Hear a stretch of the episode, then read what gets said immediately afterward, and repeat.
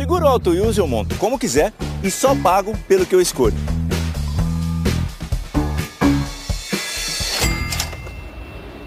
Se eu tirar o picles, eu pago menos, né? Não. Oi, eu moro logo ali, eu preciso pagar tudo? Preciso. Rápido, do meu jeito. Só na Use mesmo. Ouse viver tipo você. Baixe o aplicativo e contrate. Use seguro tipo você.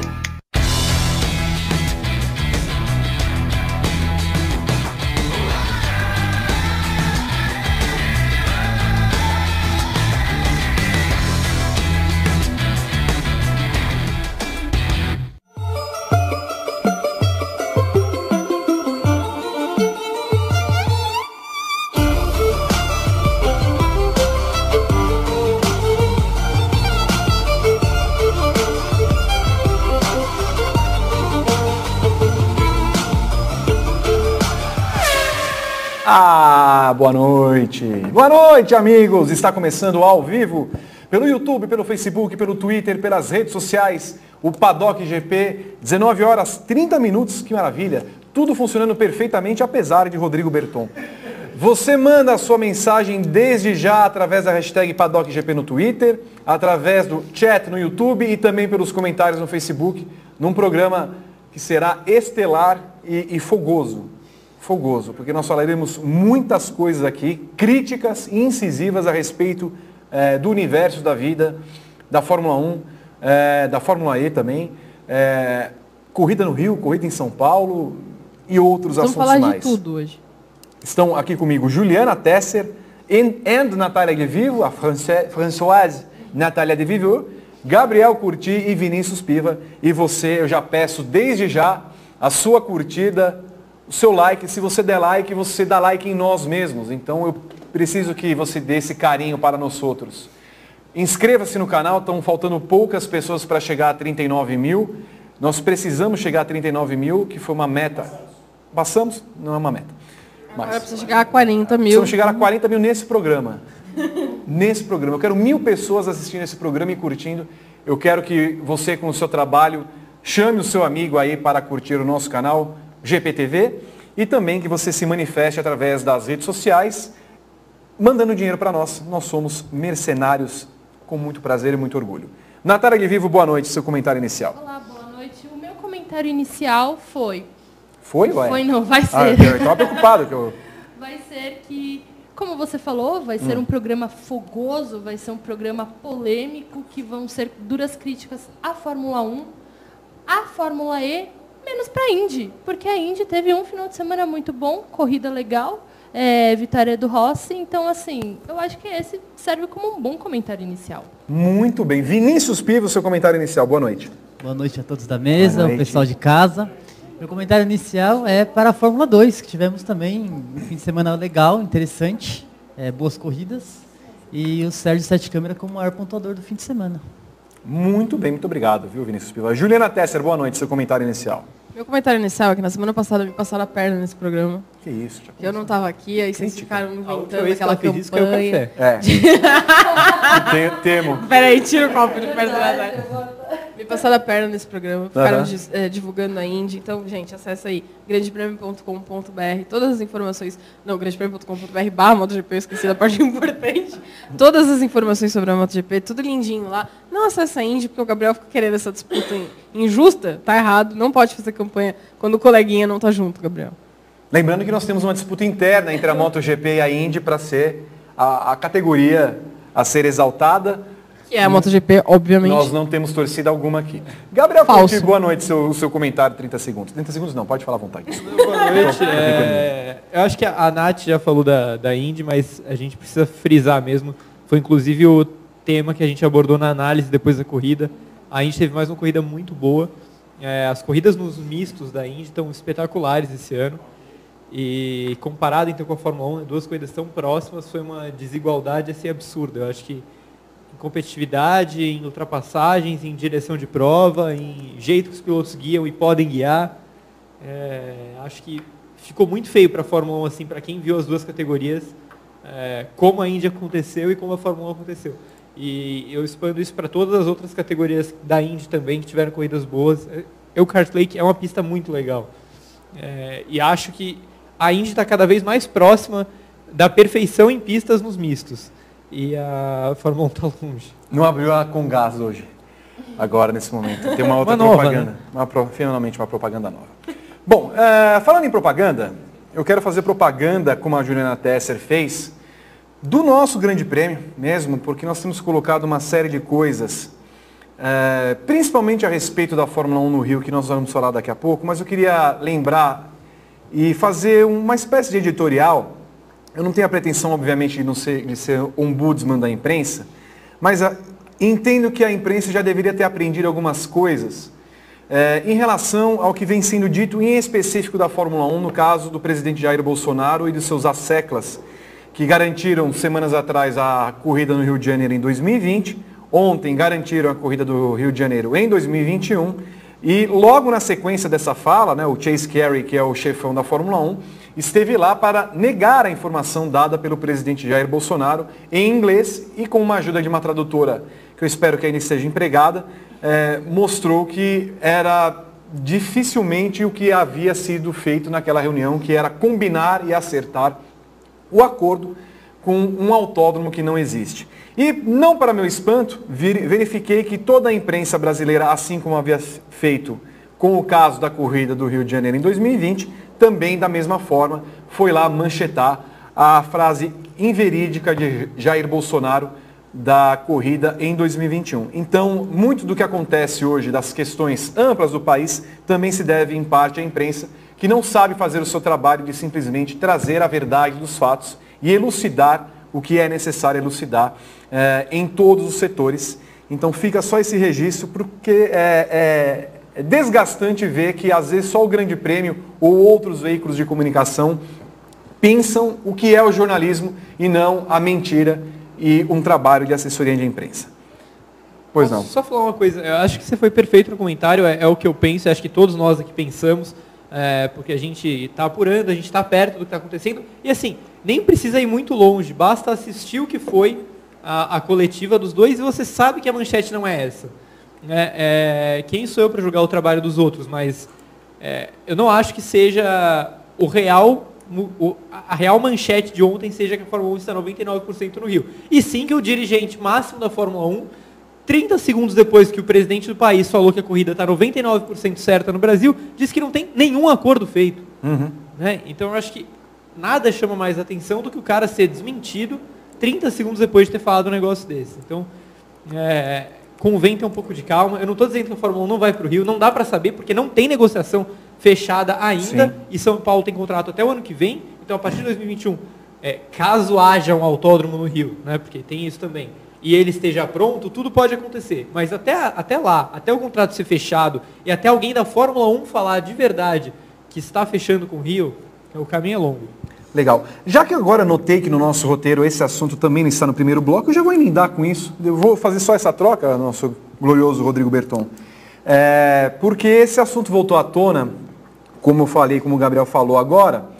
Hoje teve a reunião com São Paulo, ontem teve a reunião em Brasília com os dirigentes Jair Bolsonaro e Wilson Witzel, governador do Rio de Janeiro. É, então há uma briga que me parece extrapola as questões meramente esportivas, não está apenas em levar a Fórmula 1 para o Rio ou manter em São Paulo, há uma disputa maior que isso. É, e não só a política, nós estamos é, investigando também a respeito disso, porque a, a principal questão que nasce de um lado a respeito da Fórmula 1 no Rio de Janeiro é, é qual o real envolvimento do presidente da República nessa questão. Por que, que ele está tão interessado em que haja uma corrida no Rio de Janeiro, sendo que esta corrida no Rio de Janeiro não disputa, por exemplo, um GP da América do Sul? Nós não estamos numa disputa, nós, e aí eu me incluo o Brasil. Nós, Brasil, não estamos numa disputa entre Bogotá e Rio de Janeiro, Buenos Aires e Rio de Janeiro, Jujuy, La Paz. Então é, é estranho que haja essa briga central num assunto que, embora seja da- do nosso nicho, eh, sejamos bem sinceros. Não é a preocupação máxima do Brasil hoje ter um novo autódromo e mudar a data da Fórmula 1.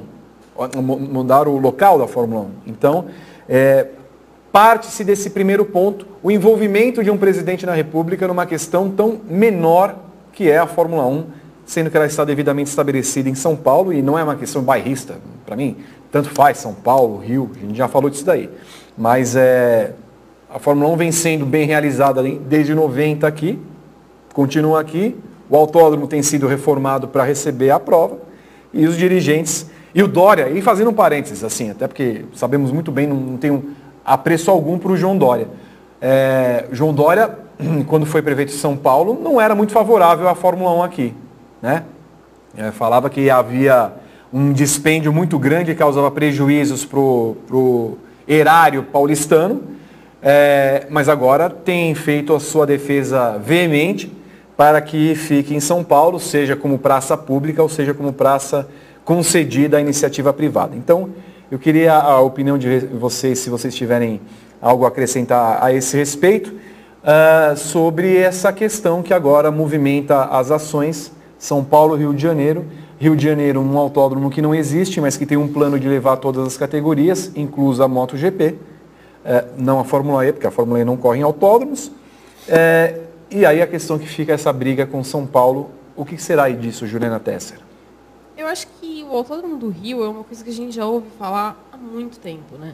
E até agora ninguém moveu uma folhinha para ele sair do lugar. Uma. São 14 anos, né? Porque uhum. desde a demolição de Jacarepaguá eu me lembro, Eu me lembro muito bem que quando eu fui para a Argentina a cobrir a MotoGP com a Eve, acho que foi 2014, foi a primeira corrida. Foi. A gente estava conversando com o Jarno Zaffelli, que é o projetista de Termas, e aí a gente comentou com ele de, de Deodoro, que tinha aquele problema de ser uma, um campo de, de, provas do exército e tal. E na hora que eu contei isso para ele, a primeira coisa que ele falou foi assim, tem mina, né? Aí eu falei, tem mina, né? Aí ele falou assim, isso leva anos para limpar. E até agora nada aconteceu. Então assim, o Autódromo do Rio, se a corrida vai para lá ou não vai, não sei. Mas o autódromo, o dia que convidarem a gente para a inauguração, a gente acredita que ele existe. Porque até hoje nada aconteceu. Nada. grande brincadeira, uma grande palhaçada, porque o presidente ele chegou e falou, prime... de repente ele virou e falou, não, a Fórmula 1 vai para o Rio de Janeiro, porque senão não vai mais ter corrida aqui no Brasil. Daí, agora teve de novo ontem, a coletiva que ele falou, 99%. Chegou o Chase Carey e, como o Gá falou, 30 segundos depois já foi, rebateu ele e falou, não, não tem negociação.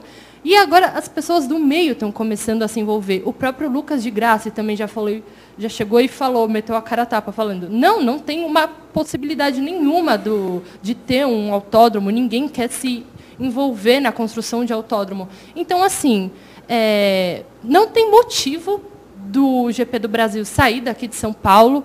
E se for sair, não vai ser em 2020, não vai ser em 2021, não vai ser em 2030, porque não tem a menor possibilidade de, num futuro próximo, ser construído esse autódromo no Rio de Janeiro. Se a gente for a alguns fatos pontuais, por exemplo, Interlagos tem contrato até o ano que vem e tem a, a prerrogativa de ser renovado o contrato por mais cinco anos, né? uma cláusula de, de renovação meio que automática. Eles podem cancelar, mas meio automática. Então, é, se a gente pensar o circuito como um todo, é um circuito que agrada, a, tem alguns problemas estruturais que vêm sendo resolvidos, inclusive Interlagos está em obra neste momento, na né, parte de box. Então, são, é, a, tem sido trabalhado no sentido de organizar o que precisa ser é, reformulado para a corrida permanecer aqui.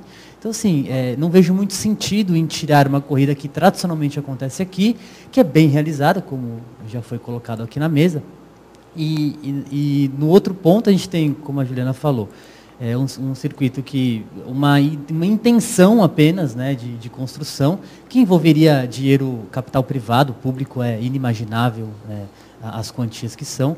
Num tempo é, inimaginável de se construir um autódromo, ninguém, ninguém constrói um autódromo em um ano. Né, as últimas experiências que nós tivemos na Fórmula 1 é, demandaram muito mais tempo. Então, assim, se a gente for analisar fatos, não, não, não, não fecha a conta, não, não, faz o menor sentido. E causa muita estranheza que haja essa queda de braço é, é, tão forte entre Rio e São Paulo por, por uma questão, como o Vitor também falou, que não, não faz muito sentido. Então, quando a gente analisa a, os pontos, essa história é, é cheia de mentiras. Né? É, mentiras que não me surpreendem de, um, de uma conduta desse pessoal que, que é, uma, um dos grandes feitos é propagar mentira. Né?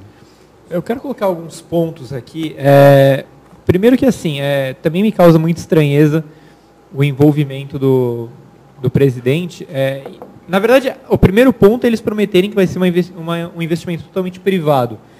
Que não vai acontecer, óbvio. Que não vai acontecer, não acontece em nenhum autódromo do mundo.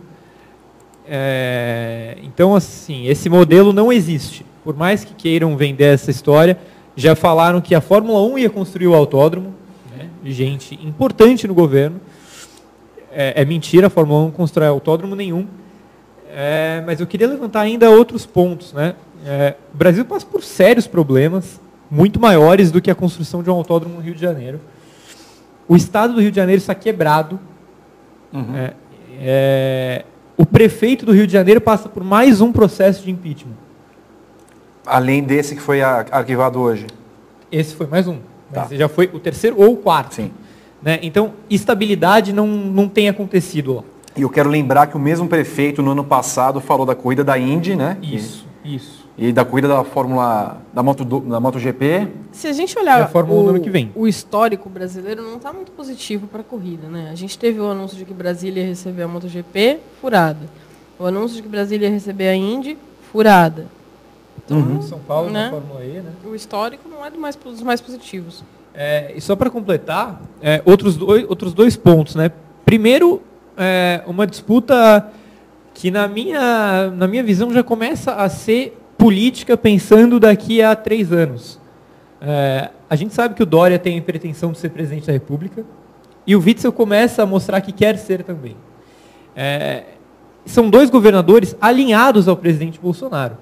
Né? A, apesar de nessa briga o Bolsonaro estar claramente do lado do Rio, é, uhum. o Dória sempre foi um governador chegado ao Bolsonaro.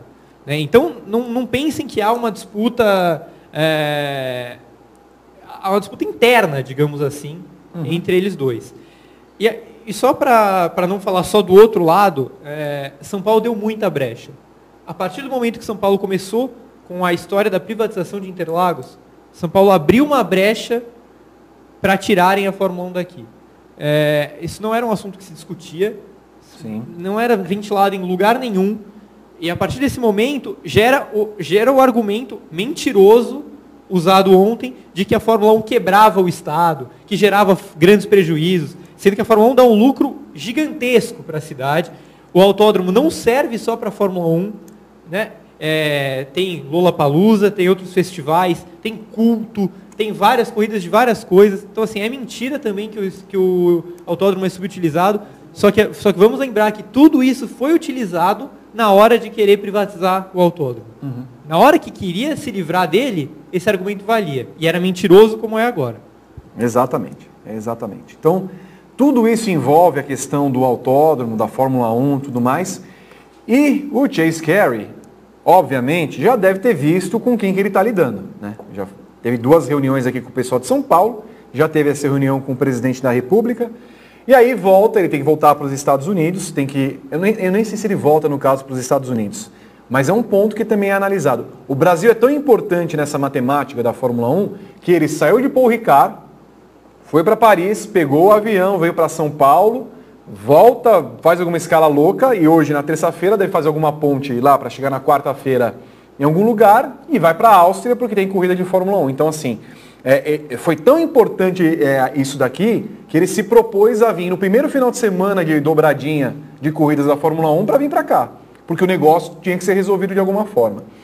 Então, é, vai ser feito o autódromo?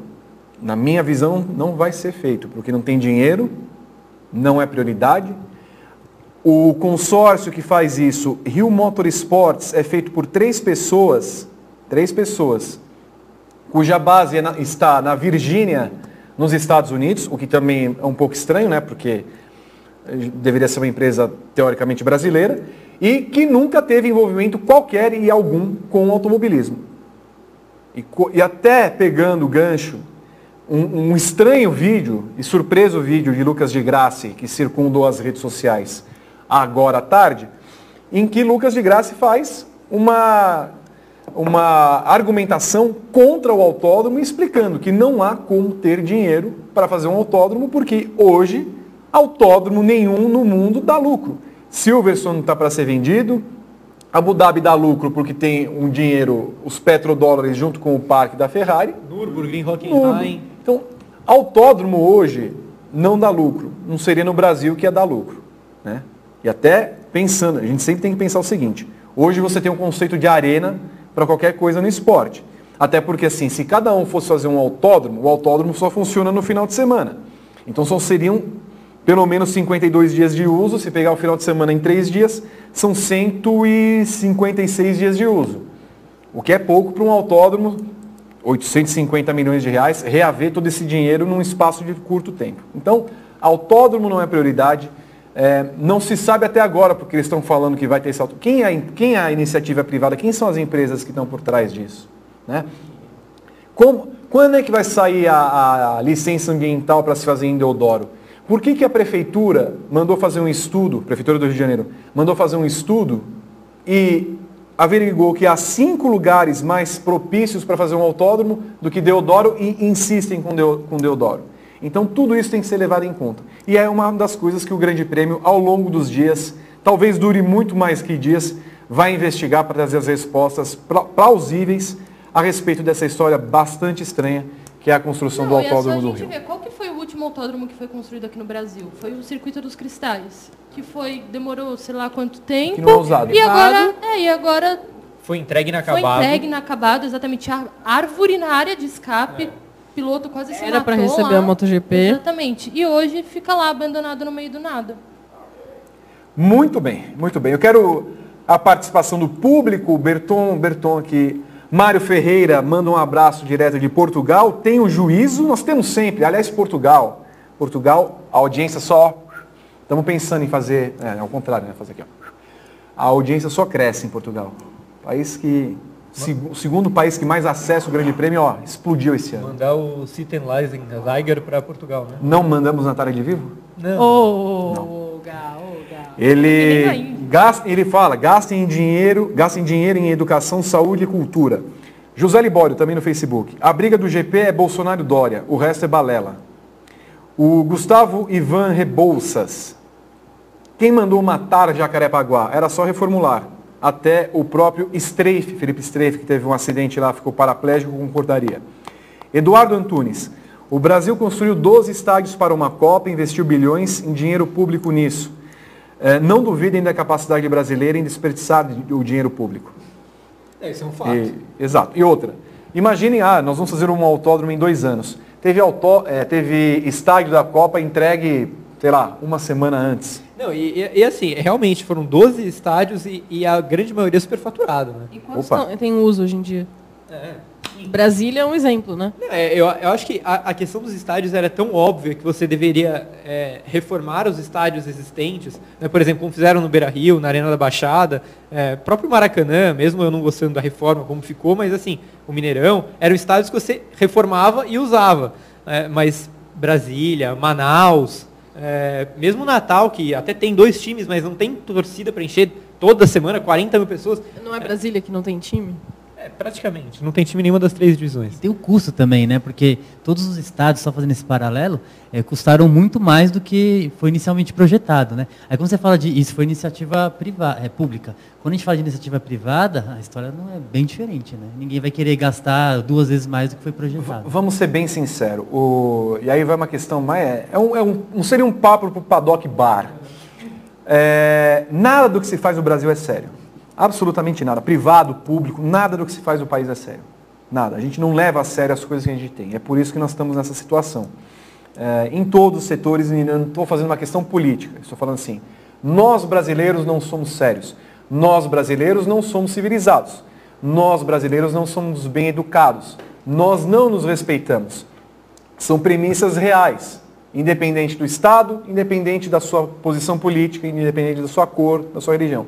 Nós somos pessoas que não aprendemos a lidar com, com o, o ser humano e com as capacidades que nós temos naturais, políticas, geológicas, nada. Nada que a gente se propõe a fazer no Brasil é sério. E é por isso que a gente está nessa situação. Então, é, público, privado, esporte, educação, cultura, a gente é relegado a isso e é por isso que estamos é, vivendo o momento que vivemos é, nesse país é, completamente divididos, sem respeito. Vocês viram a situação da, da a mulher que levou tiros por causa de um bolo? Cara, a gente é muito selvagem. Alexandre Oliveira tem uma grande dúvida, é, tem uma grande dúvida. Por que não reformam Interlagos, tentar voltar com o traçado antigo? Por que Fórmula Indy não trazem para correr em Interlagos? Foi vergonha fazer correr com, em esgoto aberto, mostrando para o mundo inteiro, que é o, eu imagino que seja o Rio Tietê. Não se enganem o que ocorreu nos estádios, nos estádios da Copa, porque depois fica tudo largado.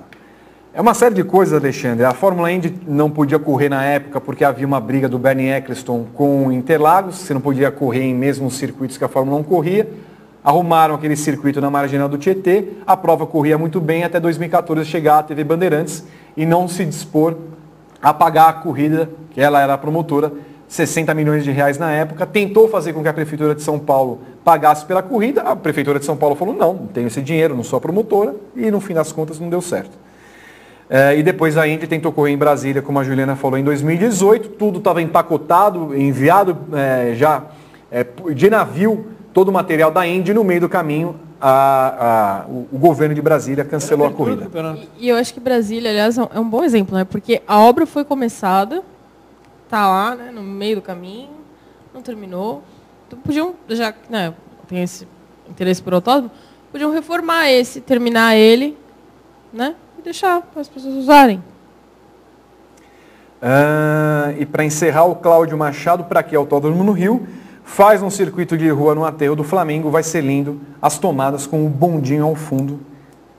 É, se tiver algumas tomadas de morro, também vai ter um governador, um, um sniper na testa dos pobres negros, enfim. Vamos para a Fórmula E?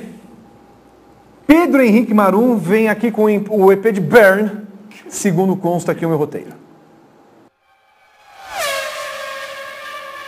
Amigos do Paddock GP, Pedro Henrique Marum aqui para falar do EP de Berna dessa semana, que teve um acidente marcante, mas terminou sendo, depois disso, uma das melhores corridas, não só dessa temporada da Fórmula E, mas de toda a história da Fórmula E nesses cinco anos. Logo na primeira volta, no final da primeira volta, na chicane que antecede a reta, uma confusão causada pelo Jerome D'Ambrosio, ele é primeiro acerta o Robin Frains e depois na sequência acerta a traseira do Daniel Abt. O Abt foi lá, acabou tocando o Pascal Verlaine. Impressionante como o Verlaine tem sido abalroado nessa temporada de estreia dele na Fórmula E. O Verlaine se encalacra com o Maximilian Ginter. Os dois acabam trancando a chicane e a maioria dos pilotos para por ali alguns 10 pilotos conseguem escapar por trás da chicane, terminar a volta, ganhar muitas posições, todos eles, mas ah, uma ordem dos comissários definiu que os pilotos deveriam retomar as posições da largada. Então eles relargaram atrás de um safety car. Só o Robin Fries fora da corrida, porque bateu no muro e acabou quebrando o carro. Todos os outros tiveram mais de 40 minutos para voltar para o seu lugar de largada. E aí Lucas de Graça, que tinha ido para o top 10, teve que voltar para a 19 colocação. O Felipe Massa estava em quarto, teve que voltar para 12 e a largada foi realizada novamente atrás do safety car. Acabou sendo uma baita corrida, o Johnny Henrique Verne foi pressionado o tempo inteiro pelo Mitch Evans. O, o Evans teve foi cedo para pegar os dois modo ataque, não conseguiu passar, no final começou a chover e aí ele voltou para perto, atacou até a linha de chegada, chegou só um décimo atrás do piloto francês, chegaram juntos os dois. E o Sebastian Buemi em terceiro, primeira vez na história da Fórmula E, que os três primeiros colocados da largada chegam nas mesmas posições. Mas a corrida foi muito boa, a pista de Berna tem muito de Macau, muito estreita, extremamente rápida. Agora, depois de oito vencedores nas primeiras oito etapas do campeonato, o Jean-Eric Verne tomou controle total da competição e vai para a decisão em Nova York na rodada dupla, dias 13 e 14 de julho, com 32 pontos de dianteira para o Lucas de Graça. A briga pelo título se resume aos dois. São 58 pontos em disputa na rodada dupla, 25 de cada vitória, 3 de cada pole, 1 de cada volta mais rápida, 58 pontos no total. O Lucas de Graça vai precisar não só coletar muitos desses pontos, mas também esperar que, que o Verne sofra desventuras em série, como naquele filme do Jim Carrey. Valeu, pessoal. Grande abraço tenho certeza que a mesa vai falar mais do EP de Berna. Valeu! Esse foi Pedro Henrique Marum falando a respeito da corrida em Berna, que é, é o ponto intermédio do que foi Fórmula 1 e, e, e Indy nesse final de semana. Por quê? Porque começamos mais uma vez falando a respeito, nós somos, nós somos ácidos hoje, mais uma vez falando a respeito das pistas que a bendita Fórmula E escolhe para correr e que ela pode até ser estreita. Por exemplo, ela não precisava ter a famigerada chicane que colocaram na reta principal, ou ainda, é, poderiam fazer uma forma de uma chicane móvel rapidinha. Eles tiram para a largada e recolocam na pista. Porque é, é assim, é, não, você não precisa de mais que quatro no, no neurônios e meio para notar que numa largada, na velocidade que os carros atingem e quanto eles têm de reduzir de velocidade com uma chicanezinha sem vergonha, que vai dar problema. É uma questão física. Né? Você freia, ou de trás freia, e aí a velocidade vai, vai, vai. É, é fácil. É uma questão assim que não requer muito estudo, você não precisa da professora Marisa no terceiro colegial para isso. Então, é óbvio que ia dar problema a partir, sei lá, da terceira ou do quarto da curva. E aí, você cria uma, um espaço ali na chicane que o pessoal passa por fora. Outro ponto, que eu quero também levantar, que eu estava fazendo um programa com o Renando Couto, limite na ESPN, e sobre a questão da regra, na questão da bandeira vermelha. Você chegou a, você chegaram a ver o que diz a regra? Mudou a regra. Mudou a regra? Mudou a regra. A regra fala em bandeira vermelha, você volta ao ponto em que era perceptível nesse ponto onde estava a ordem da corrida. Tá? O Renan entendeu que era perceptível esse ponto quando eles cruzaram a primeira volta, que você tinha uma fila, cruzaram a primeira volta e ficou para trás. Eu já não entendi nesse ponto, porque o ponto final da, da, dessa percepção para mim é na própria chicane. Porque se não tem aquele espaço à esquerda para todo mundo tá passar, cortando. Ia, todo mundo ia parar ali. Né? Mas assim, daí você nota que a gloriosa FIA Subjetividade total. Tirou um negócio A que era certo. faz umas regras maravilhosas. inclusive. Exato. Então eu queria que vocês falassem a respeito disso, desse ponto, para a gente depois iniciar a respeito da, da corrida. É, vamos lá. Primeiro, é, a regra antiga, para quem não sabe, é quando você tem a bandeira vermelha na primeira volta, você volta na ordem de largada. É, que no final das contas foi o que aconteceu, mas como o Vitor explicou aqui, então, é a questão da subjetividade. Eu tô com o Vitor nessa. Eu também acho que não dá para você ter uma noção exata do que, do que é a ordem da corrida com oito carros parados e vários cortando a chicane. Até porque, assim, se a gente for considerar cortar a chicane, nós vamos voltar para 89 naquela coisa do Senna no Sim, próximo. exato. Os caras ganharam vantagem ali cortando a chicane. Exato. É, então, eu acho que deveria voltar mesmo na largada. É, não acho que, que tenha sido que seria justo você é, relargar com aqueles carros todos no final do pelotão, porque teve muita gente que não teve absolutamente nada a ver com, com o enrosco e simplesmente ficou atrás porque não tinha para onde ir. É, sobre a corrida em si, não fosse essa chicane na largada, ela podia até estar nas outras voltas, como o Vitor falou. Você coloca ela ali na, enquanto os carros passam na primeira volta, é, eu diria que seria uma pista perfeita, assim, porque foi muito gostosa a corrida. E a hora que começou a chover, assim, ficou espetacular, de tirar o fôlego, não dava para saber o que ia acontecer. Muita gente andando, parecia uma mistura de kart com drift, né? É, assim, eu, eu achei fantástico, assim, eu gostei muito da corrida. É, o, o Verne se defendeu de uma forma absurda, incrível. O carro do, do Evans era melhor do que o dele né, nessa corrida. Acho que todas as vezes que o Evans é, tinha o modo ataque, o Verne conseguia segurar a volta inteira até conseguir pegar o modo ataque também. É, o Buemi também fez uma corrida muito boa, segurando ali o terceiro lugar. Acho que o, EP de Berna foi o melhor da temporada, na minha opinião, e eu concordo com o Pedro. Foi um dos melhores que a Fórmula E já teve, mas o asterisco da largada é um asterisco muito grande. assim. É. Foi muito desagradável aquela paralisação. Que levou as três loucadas reações de Lucas de Grassi, Felipe Massa, Antônio Félix da Costa, uh, Samburg, Franz. talvez, é, Robin Franz, não é mesmo? Ah, e aí, também me leva a questão, porque quando o Grande Prêmio, ah, o Grande Prêmio critica a categoria, não sei o que mais, o Grande Prêmio faz é, ah, análises críticas e elogiosas quando acha quando é necessário fazer. A gente não faz um jornalismo e uma análise aqui, que é o que se presta ao programa Paddock GP, a dissecar ao que é não, a não só a Fórmula E, como a Fórmula 1, a MotoGP, a Fórmula 1 no Rio e outros assuntos mais. Então, isso remete quando os dois fizeram críticas ao Grande Prêmio e a nós, em, em- pessoal, é, falando que a gente não elogia a categoria. A reação deles mostra claramente que há algumas coisas com as quais eles não concordam na categoria, Vinícius. Eu queria ir para um outro viés. É, eu não, não achei a corrida boa. É, eu achei uma corrida ruim porque é uma pista que, por mais que seja veloz, é muito estreita e não tem ultrapassagem. Né? É, O Verne se defendeu bem, mas. Você porque não, não, é, não tinha espaço para ultrapassar. O Mercedes era muito mais rápido e não, se tivesse um pouquinho, um mínimo de espaço, é, condições, ele teria ultrapassado. E eu acho que a reação é, do, do Lucas de Graça, do Felipe Massa e do Antônio Félix da Costa, que foram os grandes beneficiados por conta desse, desse entreveiro que houve na, na primeira curva, primeira chicane, é, eles sabiam que a chance deles era aquela. Largaram né, do meio para trás, e o Lucas e o Antônio brigando pelo campeonato, eles estariam numa condição muito favorável naquele momento. Mas, é, como viram que, é, que acabou mudando o circuito, ficaram bem, bem bravos. Né? É, voltando um pouco na regra, é, assim, na minha visão, eu acho que voltar foi a, a, a melhor, seguindo a regra, era o que deveria ter feito. Mas eu acho, acho que dá margem ali para a interpretação também. Não acho uma coisa muito segura, né?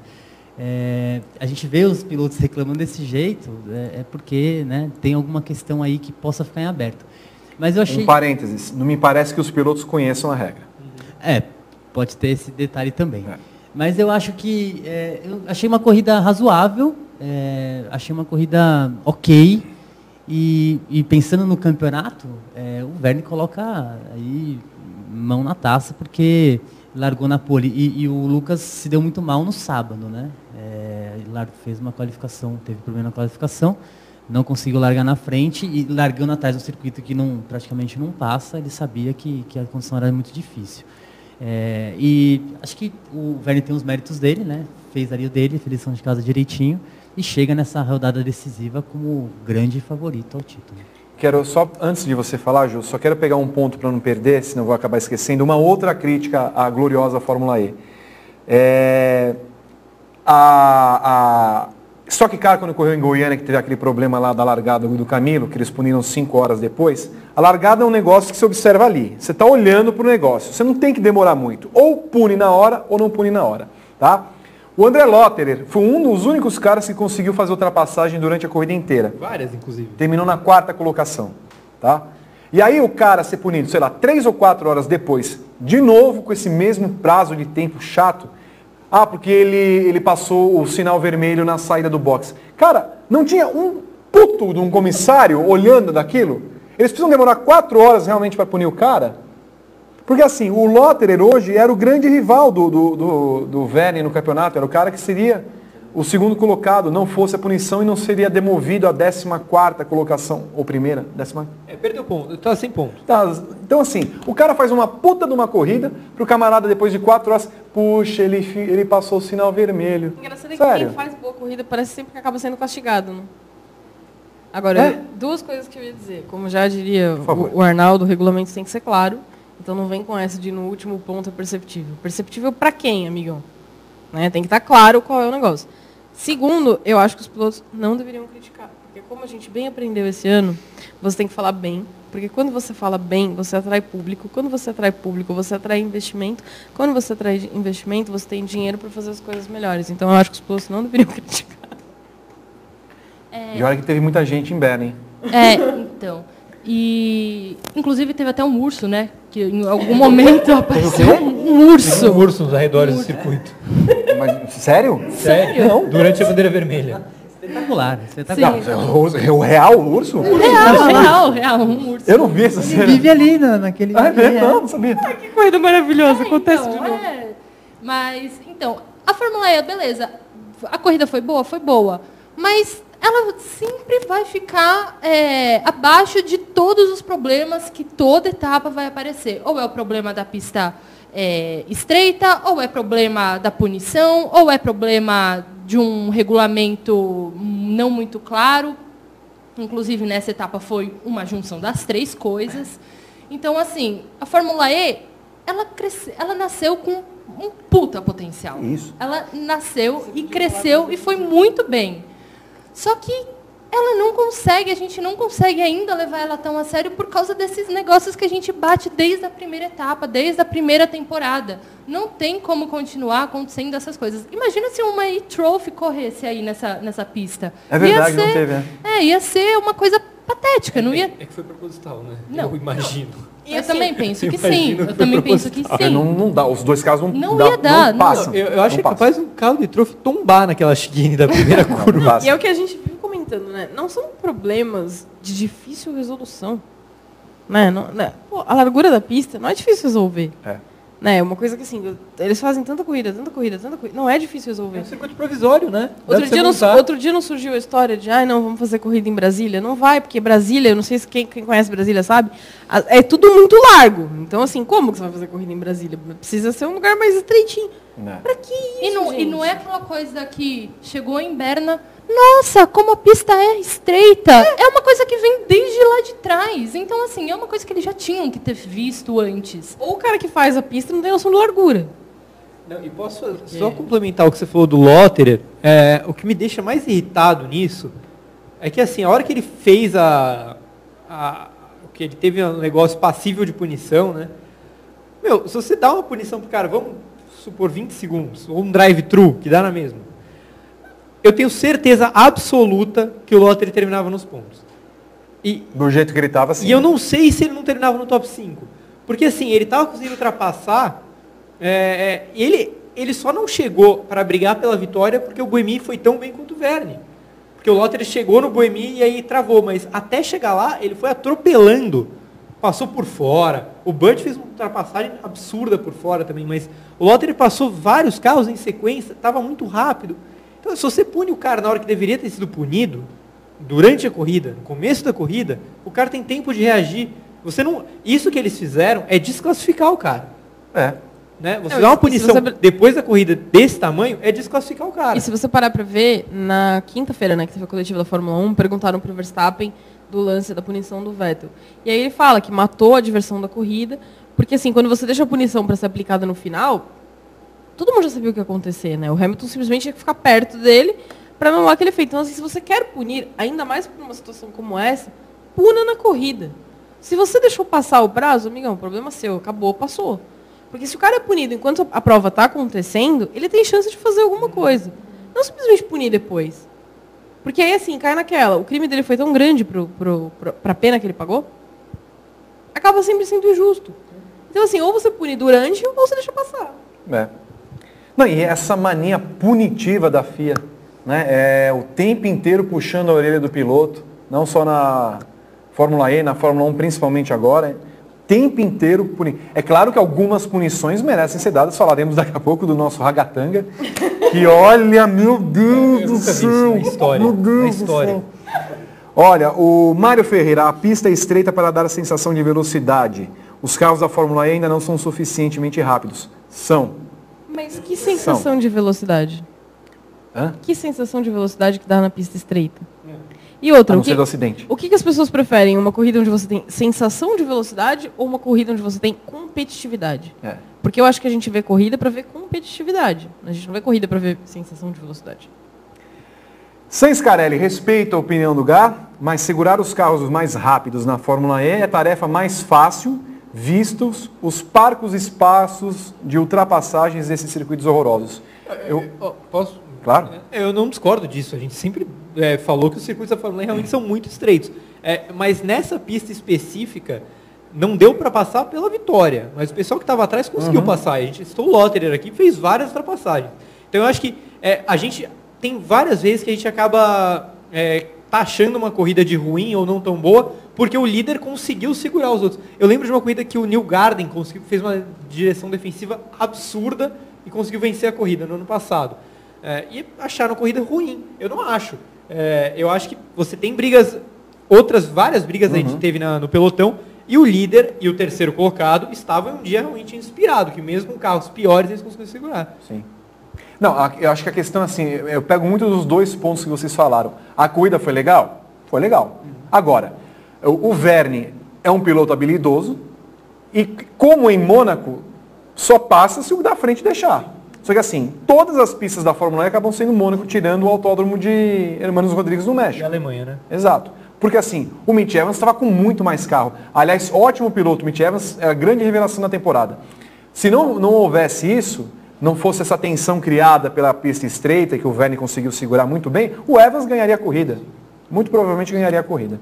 O Pedro Henrique Maru fala assim que ele é o setorista suíço da Fórmula E, Pedro Henrique Marurso, por causa do, do nosso querido o, o Emerson SS, a Fórmula E já deveria estar com carros chegando a 300 por hora e corridas mais longas.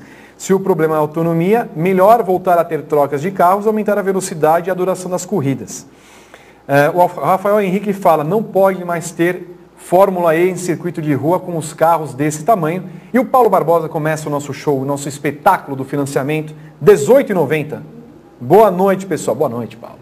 18,90 ele é amigo seu, né? É verdade. É verdade. Conhece Tudo muito bem. nesse site Agora custa percebi a verdade, R$19,90, gente, Eu não tudo. tinha percebido que era 18,90. Tudo nesse site custa R$18,90. Tudo que você verdade. pede pro Vitor, ele cobra R$18,90. Eu- elas- Qualquer coisa, é um O pessoal absurdo. pega informação interna aqui no Grande Prêmio. Vitor, não sei o que mas eu só eu assim, 18,90 na cartelinha do bingo e, e manda ver.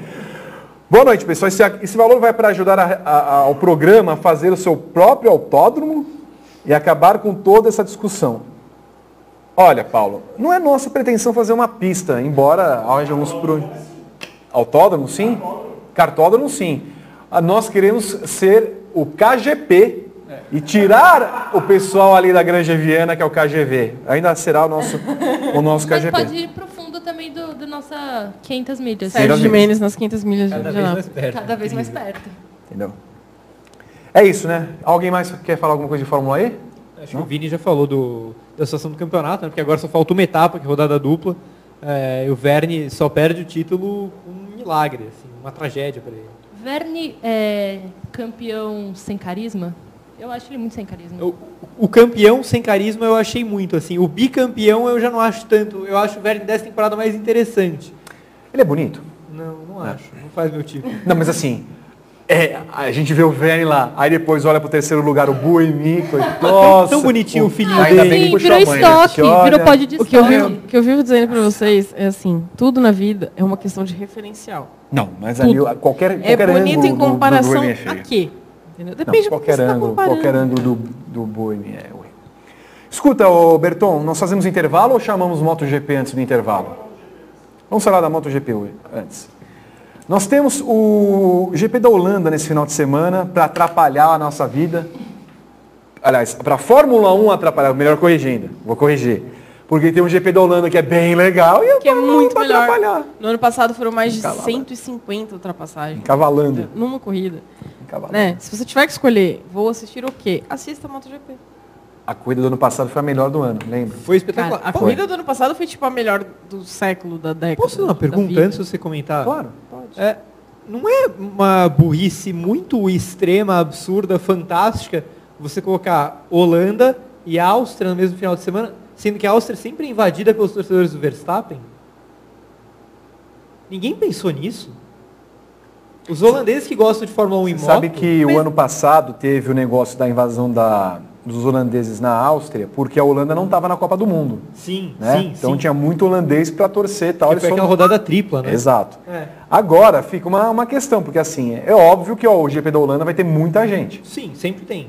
Tá sempre É. lotado o eu, Aston, eu, não- né? eu não sei se o, público de moto, assim, especialmente no caso da Holanda, seria o mesmo público da Fórmula 1. Porque a Holanda é aquele negócio de a galera vai de moto pra lá. Tipo, eu acho que é um público bem, bem particular mesmo. Né? É a única corrida que está no calendário desde o começo e tudo mais. Então eu acho que é uma corrida de público mais consolidado. Então não sei se a MotoGP perderia público. Eu acho que a Fórmula Talvez 1 a Fórmula mesmo. 1 perca, né? Porque acho que a, a corrida.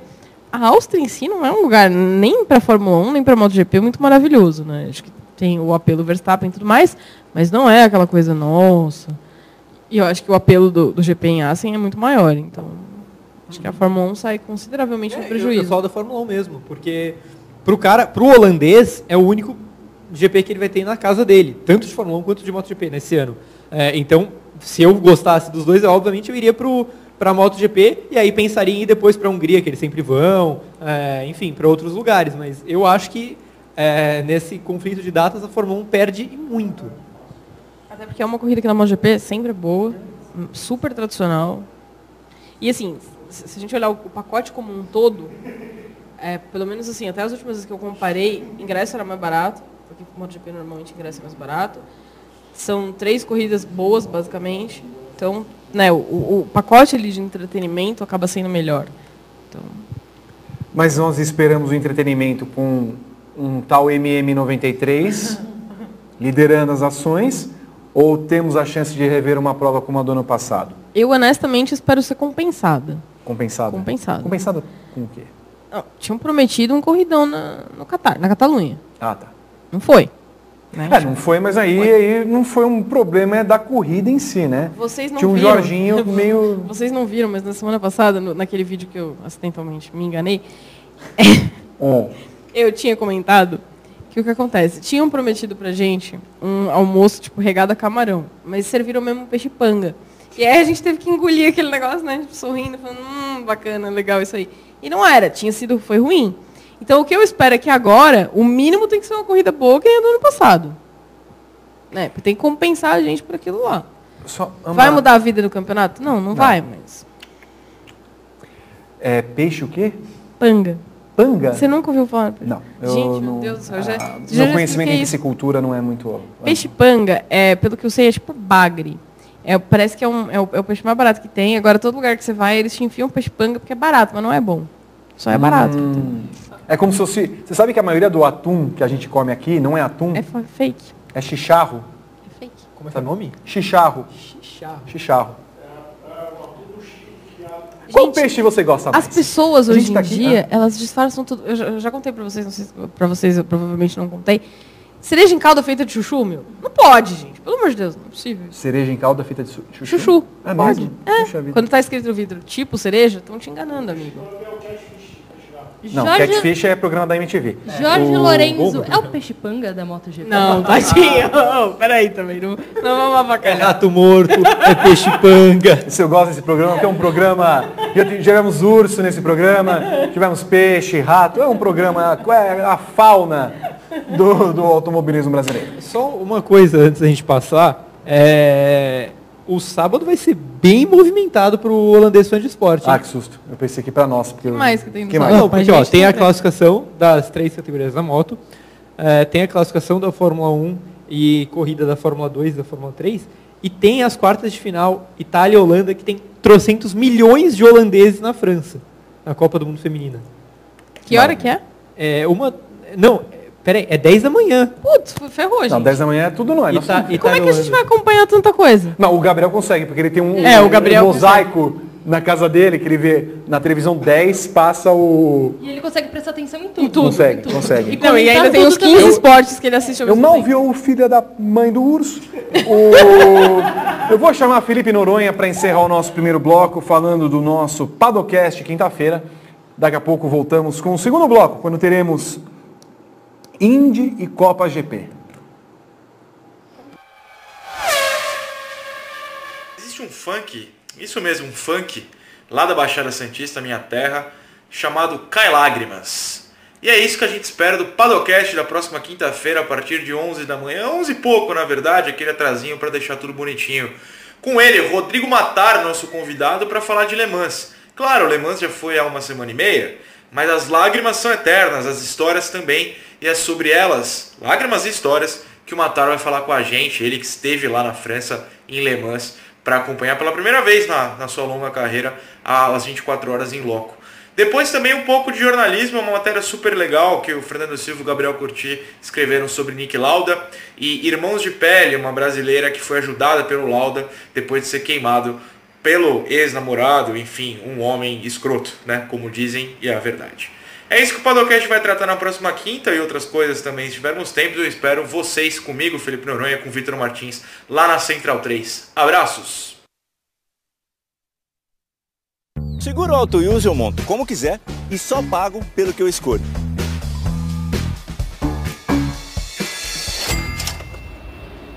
Se eu tirar o picles, eu pago menos, né?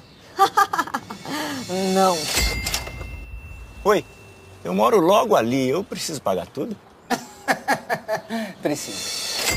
Rápido, do meu jeito. Só na Use mesmo. Ouse viver tipo você. Baixe o aplicativo e contrate. Use Seguro tipo você.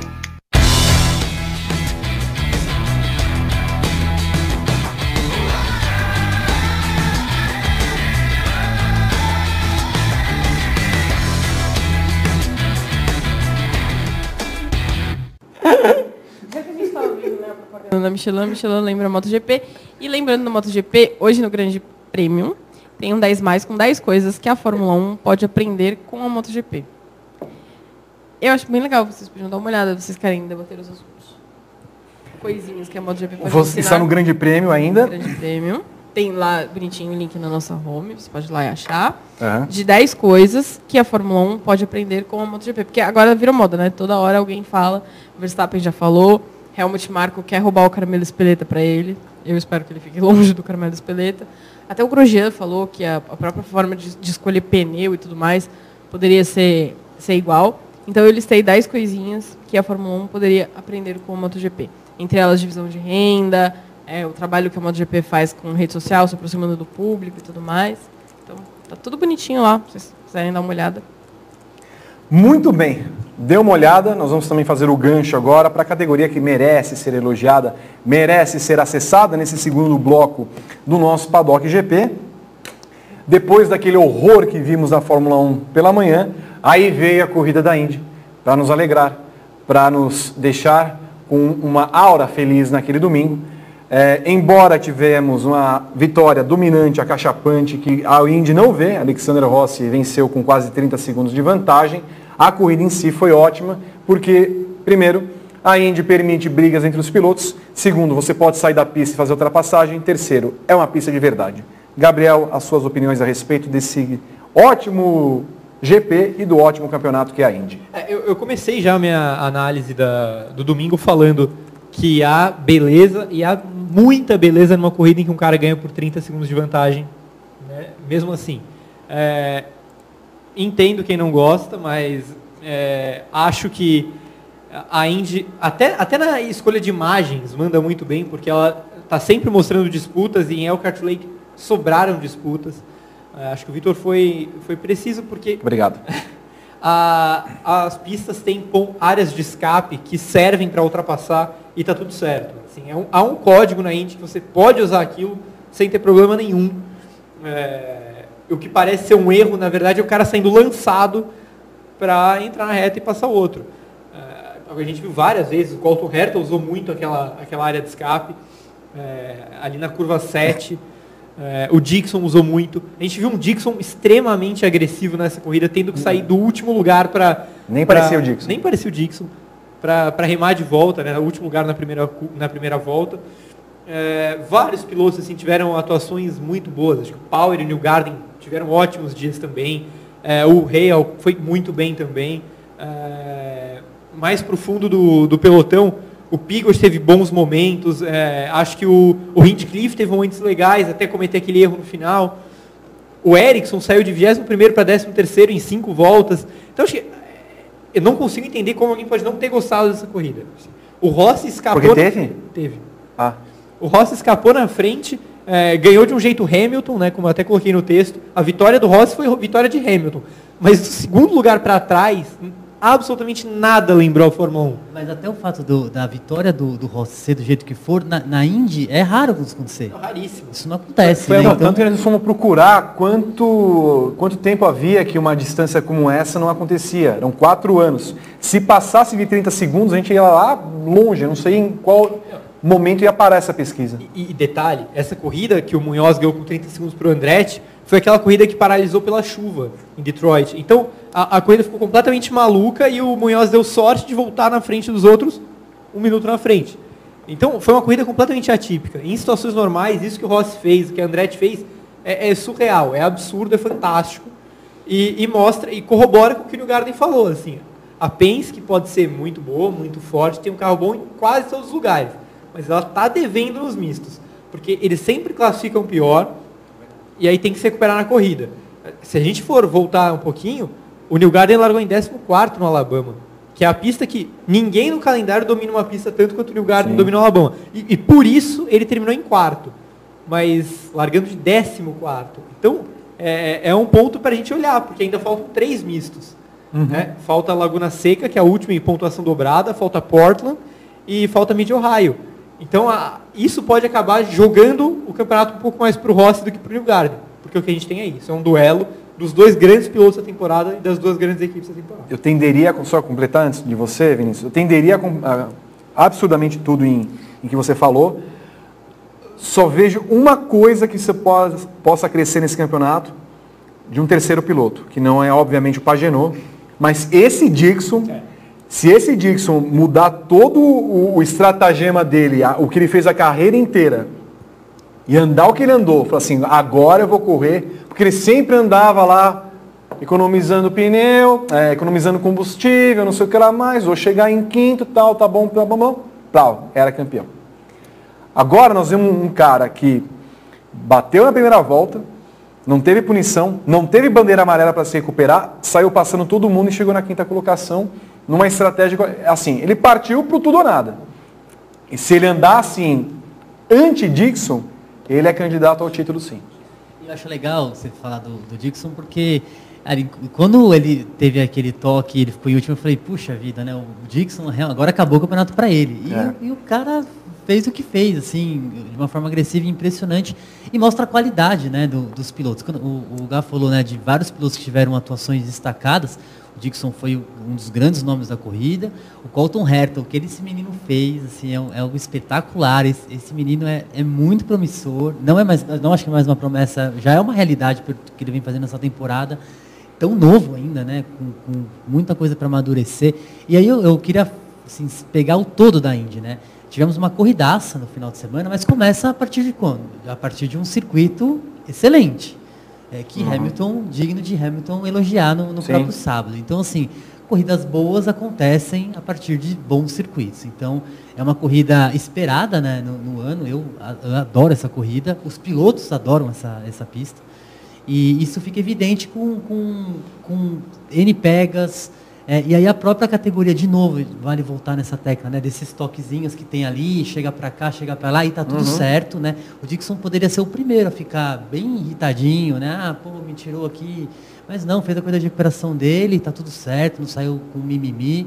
Então, assim, é, quando a gente pega o todo da Indy, o conjunto da obra da Indy hoje, é um espetáculo, com pilotos de altíssimo nível. Né? Gente- o New Garden foi terceiro, foi discreto a corrida inteira, mas pensando no campeonato e na liderança que ele tem, foi uma corrida extraordinária para ele também. E ele sofreu muitos ataques no final da corrida.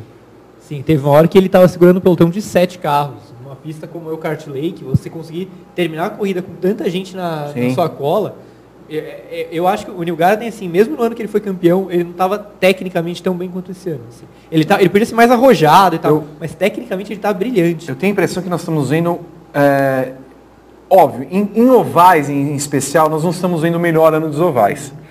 Mas enquanto campeonato, embora tenha apenas dois pilotos teoricamente na briga pelo título e um terceiro que vai precisar mudar seu estilo, e o cara que venceu as 500 milhas não está, nós estamos vendo o melhor dos campeonatos da Indy, porque é, e aí eu começo a juntar várias pontas. Primeiro do que a Juliana falou é, em relação ao que a MotoGP mostra ao mundo, porque a gente já tem falado isso a respeito. A MotoGP precisou de uma mudança geral para mostrar o que ela é, mostrar a competitividade que ela mostra hoje e partir de um principal ponto. Eu não posso me abrir às equipes o tempo inteiro, porque se eu for depender da boa vontade, da Honda principalmente, que era a que dominava o campeonato, nós vamos, não vamos ter uma categoria melhor. A Índia, a mesma coisa. Ela tentou kits aerodinâmicos, tentou ver é, outros fatores que não estavam caindo bem, até chegar nesse ponto em que ela muda a concepção do campeonato, se abre para outras montadoras e parece que já vai vir uma terceira montadora no próximo ciclo, ou até quarta, em 2021.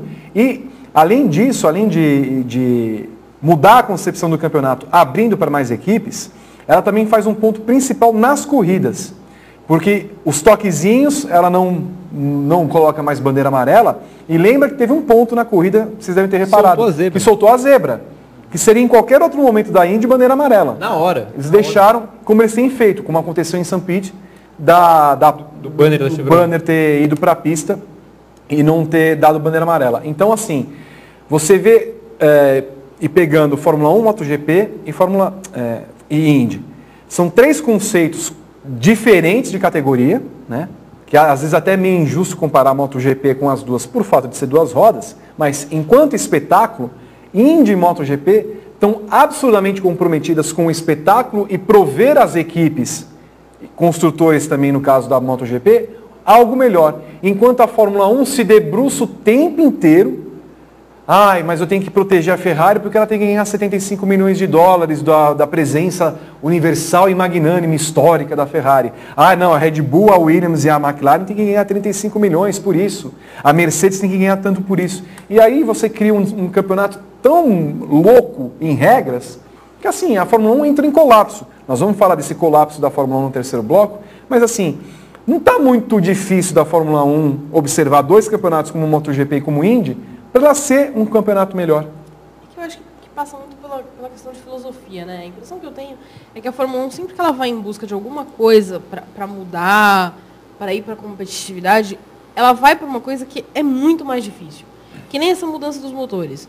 Não simplificou em nada, não agregou valor em nada. Custou mais? Custo para caramba. Às, às vezes você tem que procurar o caminho mais fácil.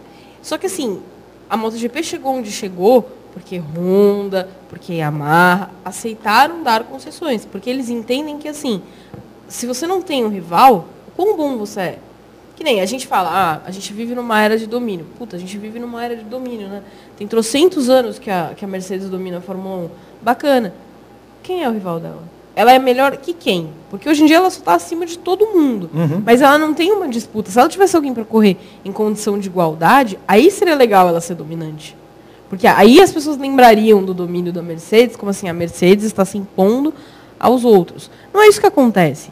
Né? Ela é dominante por ela mesma, porque ela acertou e porque a Ferrari parece que está sempre com os, os, dois pezinhos e as mãozinhas amarradas e não consegue sair do outro lado. Uhum. Então, assim, a medida da sua competitividade é a medida da qualidade dos seus rivais. Sim. A, a, a Mercedes seria muito melhor, a percepção de que a Mercedes é muito melhor seria maior se Ferrari fosse boa, se Red Bull fosse boa, se McLaren fosse boa, se Williams fosse boa. E eu acho que é isso que, que falta, tipo, entrar na cabeça das pessoas na Fórmula 1. Eles não precisam ter medo de, de, de ter um rival. A Ferrari se beneficiaria muito mais eh, do que ganhando a fortuna que ela ganha, errando a mão do jeito que ela erra, se ela tivesse condições de efetivamente progredir. Então acho que é esse, pelo menos na minha visão, o grande trunfo da MotoGP é esse. O grande acerto da MotoGP é esse a partir do momento que eles permitiram as concessões, o que a gente vê da Suzuki hoje? A Suzuki hoje pode meter o bedelho no campeonato exatamente por conta disso. Porque tiveram concessões que permitiram a Suzuki evoluir a moto. Então, eu até cheguei a colocar no texto. O que seria, por exemplo, se a McLaren tivesse essa chance? A McLaren não vence a uma vida, não vai ao pódio a uma vida, ela certamente seria beneficiada por concessões. Se ela tivesse lá motor livre para desenvolver, a possibilidade de testar com os pilotos mais vezes e tudo mais, aonde ela chegaria? Que campeonato seria esse? Que Fórmula 1 seria essa? E eu acho que é, é muito esse, essa, essa questão de filosofia. Acho que é você entender que você precisa dar a mão para o seu amiguinho para todo mundo chegar no mesmo lugar. Porque é. sozinho, alguém vai chegar lá na frente com o resto sofrendo lá atrás. A Indy aponta nessa direção também, porque é, o Gá falou, a Penske é, é, é, a grande nome, a grande força da, da, da Fórmula Indy hoje, tradicionalmente também, né? Se a gente fazer um paralelo, né? Seria a Ferrari, vai, da, da Fórmula Indy.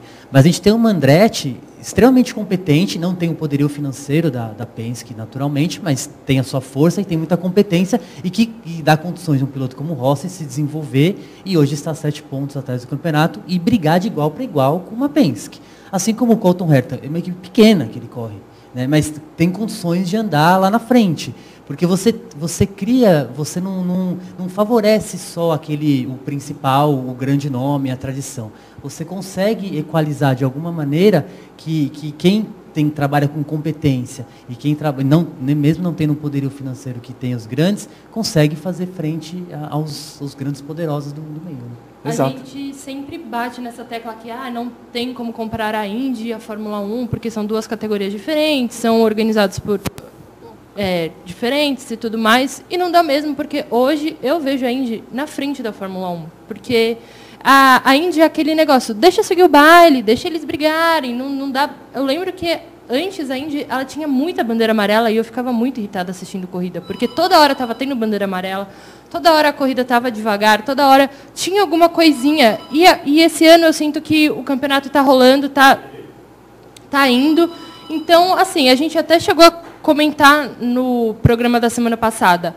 Rossi e New Garden não precisam da Fórmula 1 para ser felizes. Deixa eles na Indy, que eles estão fazendo um show incrível na Indy, eles estão podendo mostrar o potencial deles, eles estão podendo brigar na ponta, coisa que na Fórmula 1 a gente não ia conseguir ver o talento desses dois pilotos é, sendo explorado ao máximo. Porque eles iam ficar ali numa equipe de meio de pelotão, eles iam ficar ali brigando no máximo pela Fórmula 1B, e o que ia ser um desperdício, porque eles são dois muito, pilotos muito bons. Precisam tirar a Fórmula 1 desse pedestal que ela está hoje. É, eu acho que tem dois pontos é, importantes também nisso, que a gente fala muito do, do, equilíbrio da Indy e de como ela dá condição para uma equipe é, menor disputar, como o Vini e a Nath falaram. É, mas essas equipes não disputam título. E eu acho isso bom. Eu acho isso importante. Eu acho que você também tem que valorizar quem faz um trabalho melhor. Uhum. É, a Índia, ao mesmo tempo que ela dá espaço para uma Schmidt, para uma Dale Coyne, para uma Harding ganharem corridas, ela não dá espaço para essas equipes ganharem o campeonato. Sabe? É, é, esse equilíbrio existe. Assim, é, é, as corridas são muito disputadas e você vê um carro de uma equipe menor brigando com outra. A, a menos que seja Foyt e a Carlin, porque essas erraram completamente a mão e não se acham. Mas assim, são duas equipes num grid gigante, de 24 carros geralmente, você vê, a Meyer Shank faz, nem faz o campeonato inteiro, toda a corrida é competitiva com o Jack Harvey. É, a, Dale Coyne, como eu falei, o Ferrucci é um piloto extremamente limitado, mas ele tem sempre um carro para brigar ali na frente. É, é, mas o campeonato, no final das contas, fica entre as equipes maiores, porque elas realmente elas têm os melhores engenheiros, têm os melhores mecânicos, têm os melhores pilotos, e isso conta. Eu, eu acho isso muito bonito assim de ver, acho muito interessante, porque ao mesmo tempo que dá a chance de ganhar, você preserva a, a qualidade de quem está sendo campeão, merecimento, o merecimento. São pelo menos três equipes aí, o Andretti, Sim. a Ganassi é. e a Penske, pelo menos as três. Com a Real de quarta ali, é. cada vez mais próximo. É, e, e, outra coisa, é, Laguna Seca a gente ainda não viu, porque não, não, não voltou ainda ao calendário. Está né? no calendário, mas a gente ainda não viu uma corrida. Todos os outros mistos são muito interessantes. Pode, pode pensar, podem pensar em todos os mistos do calendário. Não tem um que você fale, ah, essa corrida vai ser meio lenta. Você tem. lenta. É, é o Kart Lake é espetacular. A Spa Francorchamps americana. Portland é uma pista deliciosa. Mid Ohio é muito legal. Alabama, que é a montanha russa, é, é o meu misto favorito. O GP de Indianápolis é muito legal também, porque tem a, a, a, o retão que é particular pra caramba, né? A entrada do oval. Sinto falta de Cleveland, naquele aeroporto Sim, bonitão, né? gostava né? muito também. Legal e, pra caramba. E o outro misto é Austin, que deu a corrida fabulosa do ano. Então assim. Oi? Não, Long Beach é rua. A camarada interrompe o raciocínio para vir com isso. Você me, você me perdoa, viu, Gá? A gente, ele, então, vai ser, ele vai ser mandado é, embora. Então mesmo. todos os mistos são, são muito legais. Assim. Acho que a Indy acertou muito no calendário e, e foi só mais um final de semana para provar isso. E só completando o que você vai falar, é, ninguém aqui está falando para todo mundo ser igual. Se uma W Series, por exemplo, que você tem lá as 18, 19 pilotas, numa equipe única, troca de carro toda a prova, troca de cor. Não é isso. A categoria pode ter o seu domínio.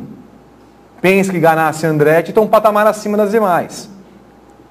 Na moto, o que nos causa impressão é que a Honda é a melhor. Mas assim, se tirar o Mark Marques da Honda, será que ela é melhor mesmo? A Honda não é a melhor. A Honda ela tem o melhor piloto. Exato. Então, porque me parece que a Ducati é a melhor equipe que tem. Sim. Né? Então, você vê as concepções. Agora, você olha para a Fórmula 1, não é nem questão de você ter a melhor. Você poderia ter Mercedes, Ferrari e Red Bull no mesmo patamar. Né? Mas não, você vai assistir o GP da Áustria, nós vamos falar do GP da Áustria. Gente, quem que vai ganhar o GP da Áustria? Hamilton. Por quê? Porque ele tem um companheiro que é um bunda mole, que raspou a barba, que realmente o problema é a barba, né? A barba. Entendeu? Então, assim, você vai para a corrida, nós estamos em junho, na oitava corrida do campeonato da Fórmula 1. Desgostoso em ver a corrida. Você não vai com aquela, pô. É claro que nós todos vamos ver, pô, é nosso trabalho. mas você, você olha para a corrida com aquele olhar de pena, porque a gente tem pena de nós mesmos. Que nós vamos passar uma hora e meia, uma hora e quarenta vendo uma corrida cujo resultado está na nossa cara. Né? E é isso que nós temos que, falar a respeito. Só, só queria complementar o que o Gá falou, é, o filósofo Case Stoner já disse uma vez. O filósofo quem? Case Stoner. Que ah. ele estava lá para ganhar a corrida. O campeonato é um brinde no final. Então, eu, eu acho que a questão é, é, mais ou menos essa. Você tem que dar a chance dos caras ganharem, nem que seja uma vez na temporada, entendeu? É por isso que todo mundo acha divertido, sei lá, quando o, o Crutchlow vence. Porque é uma equipe satélite ganhando. é, quando vence um cara da Pramac e tudo mais, é porque é uma equipe satélite ganhando. Ninguém está aqui falando assim, ai não, olha, a Haas tem que ganhar um campeonato. Porra, seria muito legal. Mas se ela tiver pelo menos condição de chegar ali para brigar pelo pódio, já vai deixar um monte de gente satisfeito. Se a gente vê mais gente, pelo menos se aproximando da briga pelo pódio, já vai deixar mais um monte de gente satisfeita. E a gente não precisa falar das equipes menores, ok, Haas, Toro Rosso, mas pô, se Renault e McLaren conseguirem chegar lá para brigar de verdade pelo pódio, só que assim, hoje a gente tem uma Fórmula 1, foi o quê? Na segunda volta, o Hamilton já tinha um segundo e meio de vantagem. Cara. Sim. Não. E assim, não é que 18, não tinha carro né? nenhum para andar no ritmo dele, né? Porque pelo menos a outra Mercedes tinha que estar tá mais ou menos ali. Então, esse é outro ponto que eu acho, acho que a gente até vai fazer já a transição para a Fórmula 1 daqui a pouco. Daqui a pouco. Mas esse é até um outro ponto, né? É, na Fórmula 1 você tem esse negócio de ter um segundo piloto que a Ferrari acabou criando. É, mas não só a Ferrari, mas assim, a McLaren tinha, quando o Berger era o segundo do Senna. Enfim, é, sempre existiu. Mas a Fórmula 1 tem essa cultura de ter um cara que sirva de escudeiro e pontos para construtores.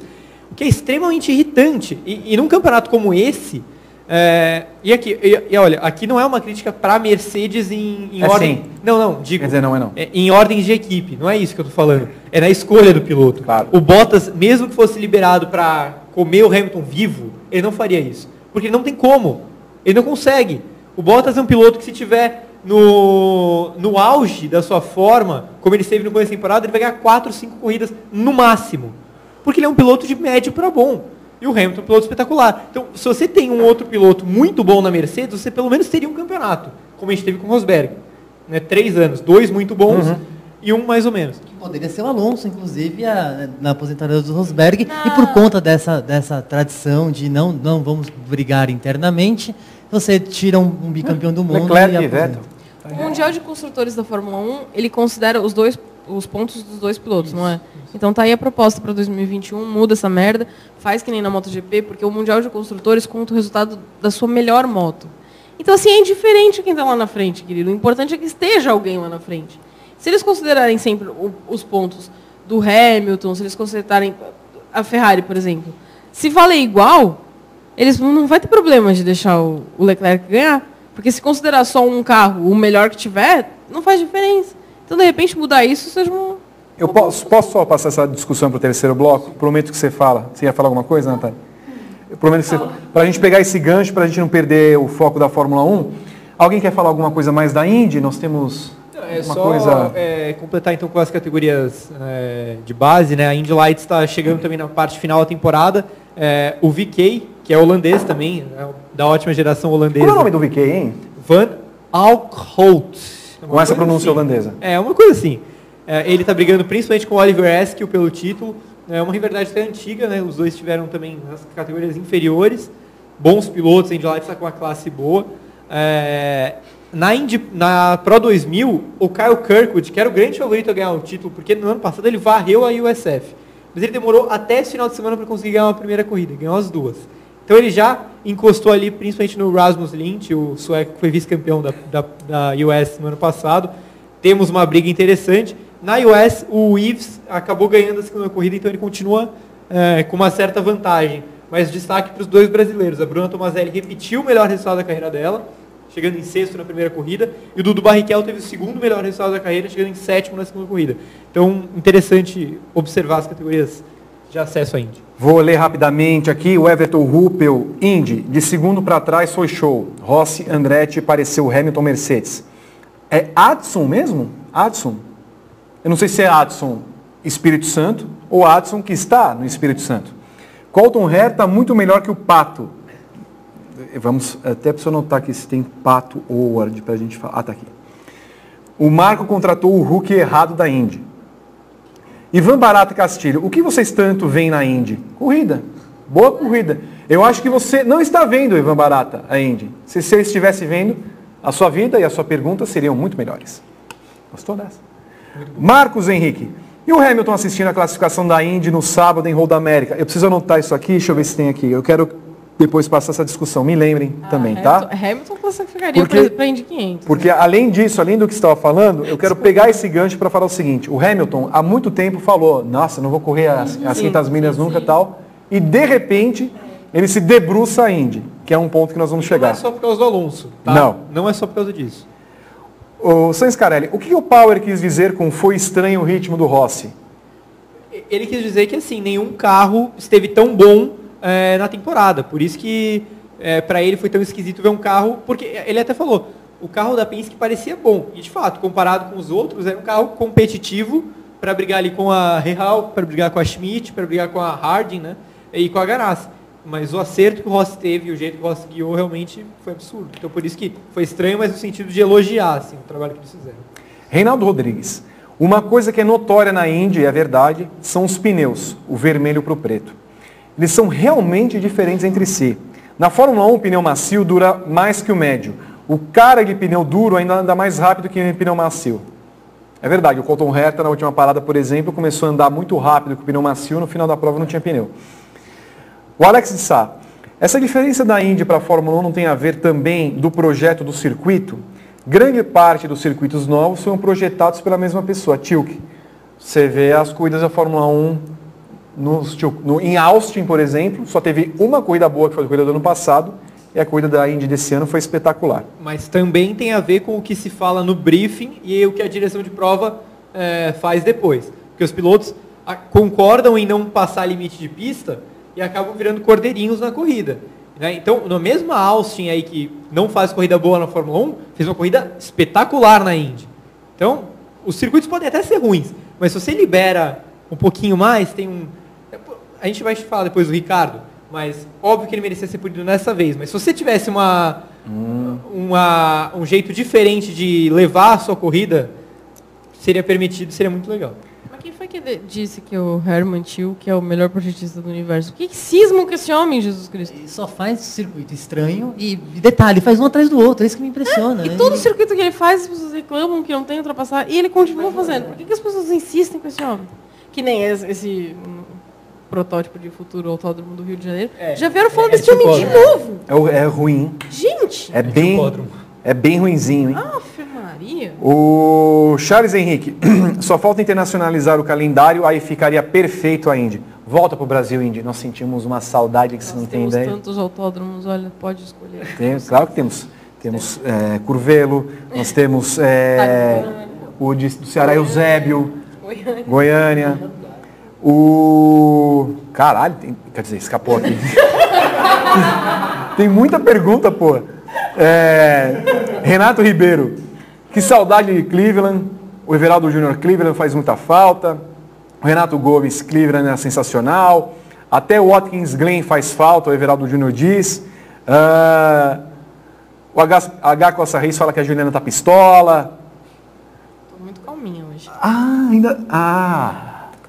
Ok. Para encerrar, a Indy, porque depois nós rapidamente vamos falar da Fórmula da, da Copa GP. Um dos momentos mais esperados desta atração eh, de terça, que é o nosso defumado Gabriel Carvalho a respeito da corrida desse final de semana. Fala pessoal do Paddock. A boa corrida que a Indy teve na, na, última, na última final de semana, imediatamente após a terrível corrida da Fórmula 1, chamou atenção pelo nível de talento e de pilotagem. E vamos pegar dois exemplos aqui, que são Joseph Newgarden e Alexander Rossi, que disputam esse título. E a grande pergunta seria, estaria a Fórmula 1 olhando de novo para a Indy para tentar trazer talentos ao seu grid? Bem, a realidade é que a Fórmula 1 queima os seus pilotos rapidamente né, como por exemplo o caso do Stoffel Van Dorn e até o próprio caso do Rossi. O Rossi mesmo não teve 10 corridas na Fórmula 1 e não recebeu outra chance.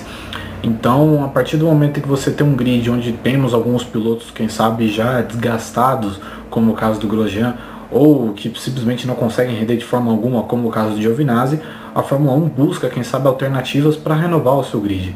Mas sempre que a Fórmula 1 traz vai é, deixando a, essa transição das categorias de base para principal cada vez mais curta, como por exemplo o caso de Norris e Russell que fizeram um ano de Fórmula 2 e já estão na Fórmula 1, é, outros pilotos vão acabar sendo queimados quando não conseguem entregar esses resultados e aí eles vão é, promover, entregar seus talentos em outras categorias, como o caso da Fórmula E, onde você tem o Buemi e Verne como talvez os principais exemplos. Eu não sei o quão bom seria tanto para New Garden ou Rossi sair do status que eles têm hoje na Indy, na melhor fase que a Indy vive, para aceitarem, quem sabe, papéis é, menores na Fórmula 1. Não sei também se alguma equipe grande gostaria de ter um dos dois em seu elenco neste exato momento. Mas a realidade é que muito por conta do grid da Fórmula 2, que é mediano e não dá muitas esperanças de ver novos grandes pilotos na categoria, talvez sim a Fórmula 1 esteja olhando para os Estados Unidos. Porém, não acho que com uma possibilidade grande de sucesso em aí uma possível, um possível crossover desses pilotos. É isso aí. Muito bem, esse é o nosso Gabriel Carvalho. O Renan Pereira fala, esse sorriso do Gabriel é muito lindo, também acho, também acho. E enquanto isso, Rodrigo Lamonato, por R$18,90, nós estamos aqui no festival de R$18,90, no Brasil, levariam o Tilke para Curitiba até ele delatar o Bernie. Que maravilha, que maravilha. Bom, encerramos a Indy, né? Chega, porque o, o programa teve muito assunto hoje, nós estamos é, no avançado do tempo. Só tenho para um minuto para falar da Copa GP. Valendo! Tá bom, um minuto e doze. Tá bom. É, quero falar que nós temos a próxima etapa da Copa Grande Prêmio de Kart, no dia 6 de julho, é, a partir das 15h30 no cartódromo da Grande Viana. As inscrições estão abertas. Entra lá no site grandepremio.com.br barra Copa GP, faz a, sua faz a sua inscrição e vai lá participar da gente dessa festa. Teremos a, a última etapa da Taça João Paulo de Oliveira, que vai definir mais uma vaga para as 500 milhas da Grande Viana, a segunda da Escuderia GP, Sidney Rogério já tem a primeira. Então, é, são cinco pilotos, né, é, brigando ali por esse título, é, quatro é, brigando por essa vaga, porque o Sidney Rogério já, um dos candidatos já tem a sua vaga assegurada. Então, corre lá no Grande Prêmio, faz a sua inscrição, nós estamos falando com os candidatos ao título, entre lá tem bastante conteúdo também de qualidade para você. Então, participe dessa festa com a gente. Joia, hein? Só rapidamente eu vejo uma informação. Declaração de Dória sobre Fórmula 1 no Rio provoca a reação de Witzel. Vai ter autódromo, estrada e ele ponto. Saiu no Globo nesse momento. É, acabou a amizade. Né? Acabou, acabou. No próximo bloco, nós teremos a Fórmula 1 e vamos acabar com essa categoria. O colapso, o descalabro, o calabouço, a aberração, a quase morte. O que fazer com a Fórmula 1?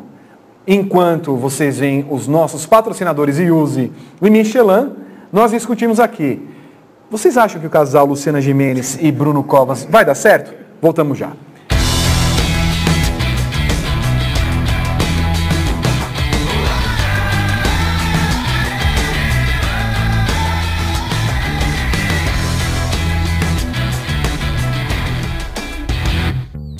Use eu monto como quiser e só pago pelo que eu escolho.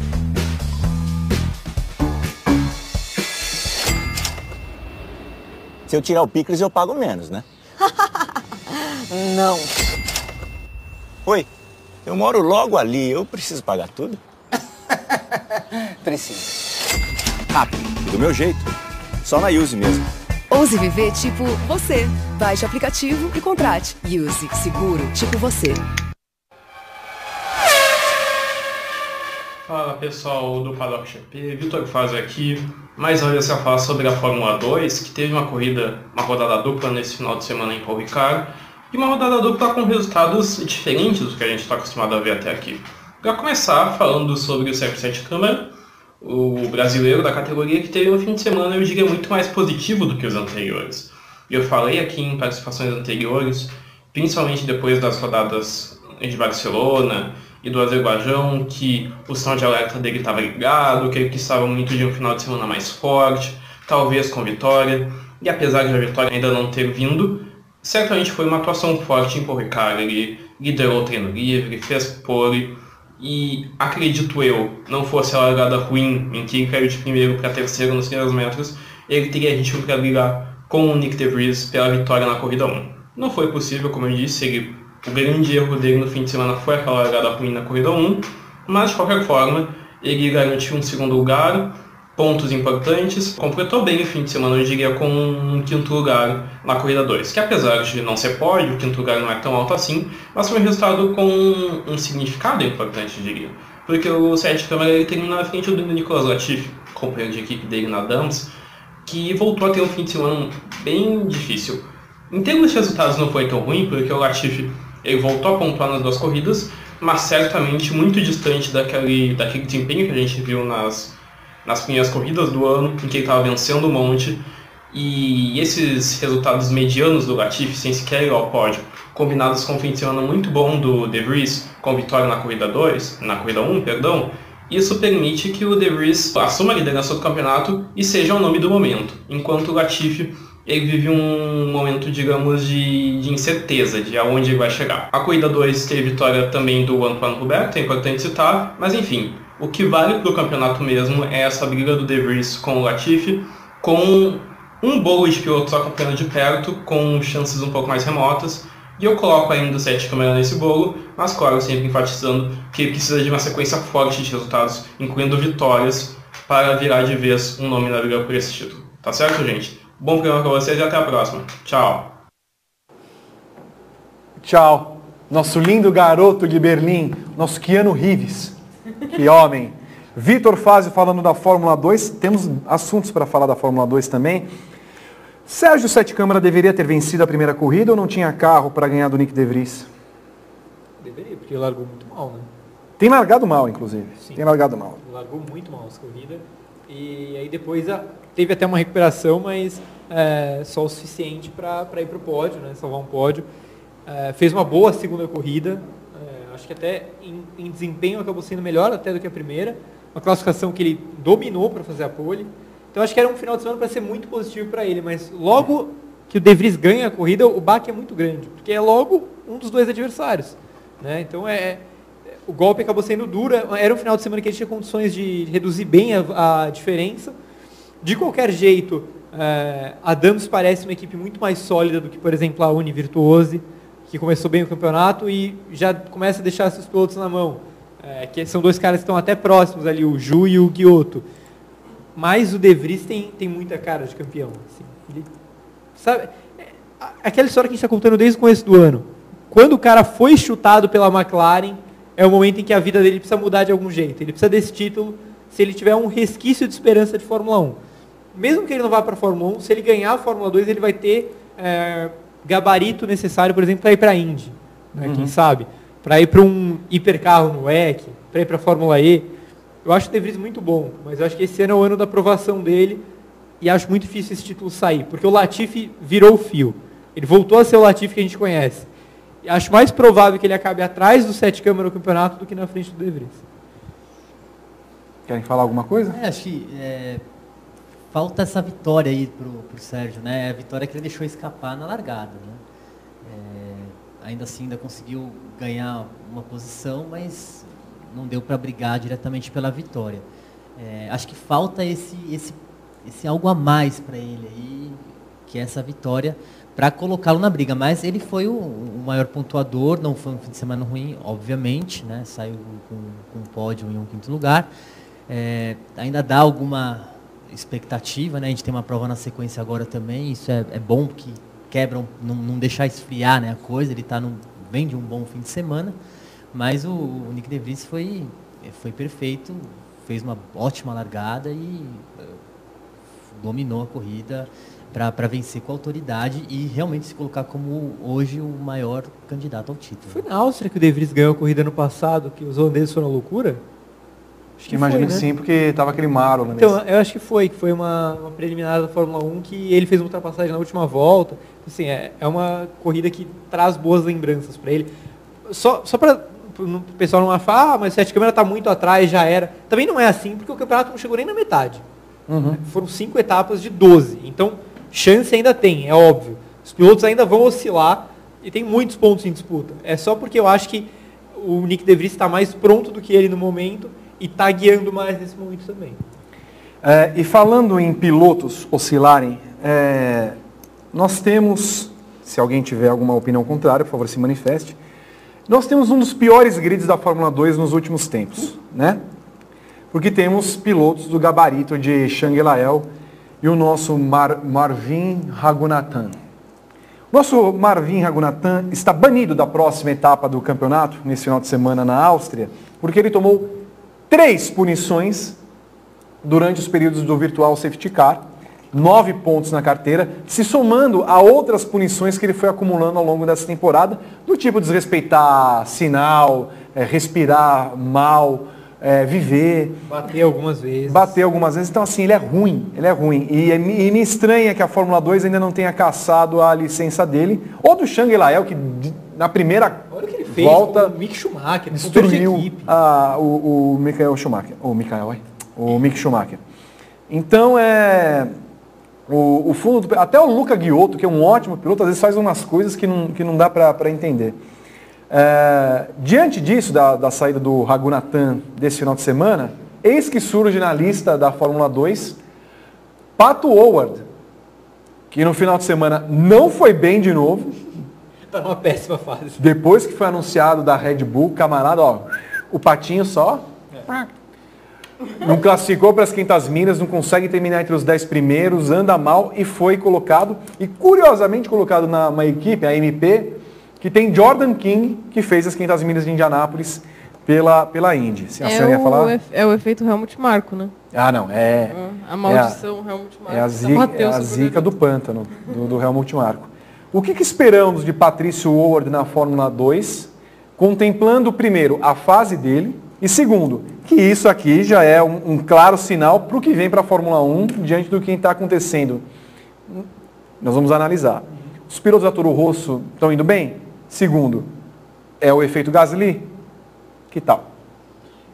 Vou dividir o comentário em três partes. Três. É, a primeira é sobre o Ragunathan, porque eu já falei aqui em outros programas, falei na verdade pela primeira vez no briefing e vou defender de novo. A Fórmula 2 precisa de superlicença para ontem. Assim, se você quer ter um campeonato que seja realmente uma escola para a Fórmula 1, que seja realmente um espelho para a Fórmula 1, é, você precisa aproximar o grid da qualidade que tem a Fórmula 1. É, e, e, ano passado acabou mascarando muito isso, porque a gente tinha três caras fora da curva, que eram o Albon, o Russell e o Norris, tanto que eles subiram de uma hora, de uma vez só para a Fórmula 1 juntos. Esse ano, além de você não ter esses caras que são tão diferentes e puxam o grid tão para cima, você tem muito cara ruim e que não tem a menor condição de conquistar os pontos necessários para uma superlicença de Fórmula 2. É, o Shang Lael e principalmente o Ragunathan não tem a menor condição de guiar na Fórmula 2. Eles são perigosos. Né? Isso que o Shang Lael fez na primeira curva, isso é extremamente perigoso. Assim, sorte que ele bateu num lugar no Mick Schumacher que não virou o carro por pouco. O carro podia ter virado, o carro podia ter acertado mais três ou quatro caras. Se ele não bate no Mick Schumacher, ele vai bater com violência ali na frente. Então, é, é o tipo de coisa que você não pode aceitar, você não pode naturalizar.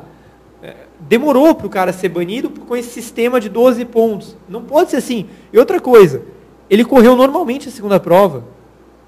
Pô, como? Não, e a FIA falou ainda que foi um, um, um, um erro na regra, que ela não tinha percebido isso. Meu, isso é um absurdo. Isso é um absurdo. Legal, ele foi banido para a Áustria, mas ele está correndo no dia seguinte. No dia, no dia, seguinte ele tomou nove pontos na carteira. Três quartos da carteira ele tomou num dia só. Não tem a menor condição. Agora, segundo ponto sobre o award. É, a MP não é uma equipe de ponta. Mas Era a equipe do Sete Câmara no, isso. no primeiro ano. Isso, isso aí. Mas também esse ano ela melhorou. Assim, não é um carro competitivo ao extremo, mas é um carro que, por exemplo, numa segunda corrida, te dá condições de brigar pelo pódio ou até a vitória. O Jordan King teve corridas assim já esse ano. Então acho que o Pato, é, se ele conseguir adaptação rápida nos treinos livres, ele vai ter um carro para brigar entre os 10 na primeira e entre os 5 na segunda. Acho que vai ser mais ou menos esse o cenário. E o terceiro é que é, obviamente, o efeito Gasly. É, acho que a Red Bull já percebeu que o casamento não deu certo. É... Você confirma o seu, as suas palavras no, no briefing hum. Acabou a sua defesa de Gasly? É, não, eu, eu continuo achando o Gasly um bom piloto, mas uhum. eu acho que ele não casou com a Red Bull. Tá bom, né? É, existem... Sacramentamos? Sim, sim. Eu acho que existem pilotos que não combinam com alguns carros, o Gasly não combinou com o carro da Red Bull. Assim, isso é óbvio. É, torço para que ele se realoque no, no grid, acho que ele tem, tem nível para continuar no grid da Fórmula 1 num carro competitivo, assim, por uma Haas, por exemplo. É, mas com a Red Bull não deu certo. E aí você olha para baixo. A Toro Rosso tem o Kvyat que não deveria estar tá lá há dois anos, pelo menos. Né? Porque já não deveria estar tá lá, não deveria ter voltado e muito menos revoltado. revoltado a todos nós, né? Exato. é, e do lado dele, o álbum, que eu, eu acho muito bom piloto, mas ele é cru. Ele acabou de chegar na Fórmula 1. Não tem como você subir um cara que chegou ontem e, e até agora ele fez uma grande corrida que foi no Bahrein, algumas boas corridas, algumas corridas medianas, outras fracas, assim, uma oscilação natural para um novato é, com um carro ruim. O carro Toro Rosso é ruim. E aí você olha, e depois deles? Não tem ninguém. Uhum. Então é, já me parece um movimento óbvio para colocar o Pato para ir ganhando cancha. Pro, e eu não me surpreenderia nada se ano que vem o Pato estivesse na temporada completa da Fórmula 2. Também não me surpreenderia se ele já estivesse na Toro Rosso. E não surpreende se ele continuar na, na MP. Né? Não, é- Não sei se o se não deve voltar, né? Não, exato, mas é, eu acho que esse, só, só esse final do ano isso, e na MP, eu acho que não seria muito inteligente. Hum. Eu acho que o ideal seria deixar ele fazer o resto na Indy. Já, já tá fora dos ovais, que não é um risco. Né? Viram que ele não sabe guiar oval? Eu tenho certeza absoluta que a Red Bull, a Carlin e o Pato entraram em consenso para ele parar de guiar em oval. Já preserva o cara. Ano que vem, numa equipe boa de Fórmula 2, ele chega para disputar título. Né? E aí, ele faz a escadinha Toro Rosso e Red Bull, porque ele vai estar com 22 anos quando ele chegar na Toro Rosso. Dá. Muito bem. Vou chamar aqui o nosso querido Flagô para que fale a respeito do que foi o GP da França. E eu espero que ele seja crítico, porque eu não estou aqui para brincadeira. Fala pessoal do Paddock, beleza? Olha, tem tão pouco para falar do Grande Prêmio da França, né? Que a gente acaba derivando para as possíveis soluções para um marasmo tão grande num Campeonato Mundial de Fórmula 1. Não é a primeira vez, isso eu disse no GP às 10 de ontem. A gente já viveu períodos de domínio eh, de alguns pilotos e equipes, outras vezes, em outras oportunidades na Fórmula 1. Mas eh, eu não sei se é a impressão, parece que dessa vez está pior, né? Eh, eu acho que algumas pistas contribuem também para essa chatice e tudo mais. Não sei se os personagens são menos bons, ah, como personagens mesmo, não como pilotos, né? Eh, muita gente lembra da temporada de 2004 que o Schumacher ganhou sei lá, acho que foram 13 corridas, é, uma chatice também. Agora, foi chato também, e não é porque já foi chato uma vez na vida que a gente deve é, é, se contentar com a chatice repetida, né? Acho que a Fórmula 1 precisa pensar urgentemente em mudanças drásticas ah, do regulamento, quer dizer, isso a gente já sabe que vai mudar para 2021, mas ela precisa prever tudo o que pode acontecer de ruim.